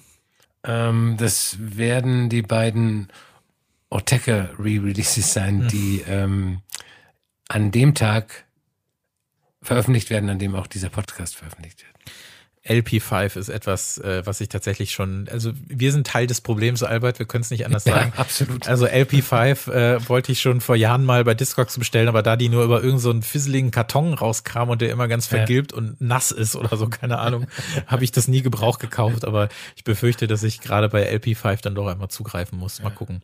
Ich danke hier nochmal Andreas Kohl für das Gespräch. Ich danke vor allem aber auch dir nochmal, Albert, dass du wieder mit am Start gewesen bist. Sehr gerne.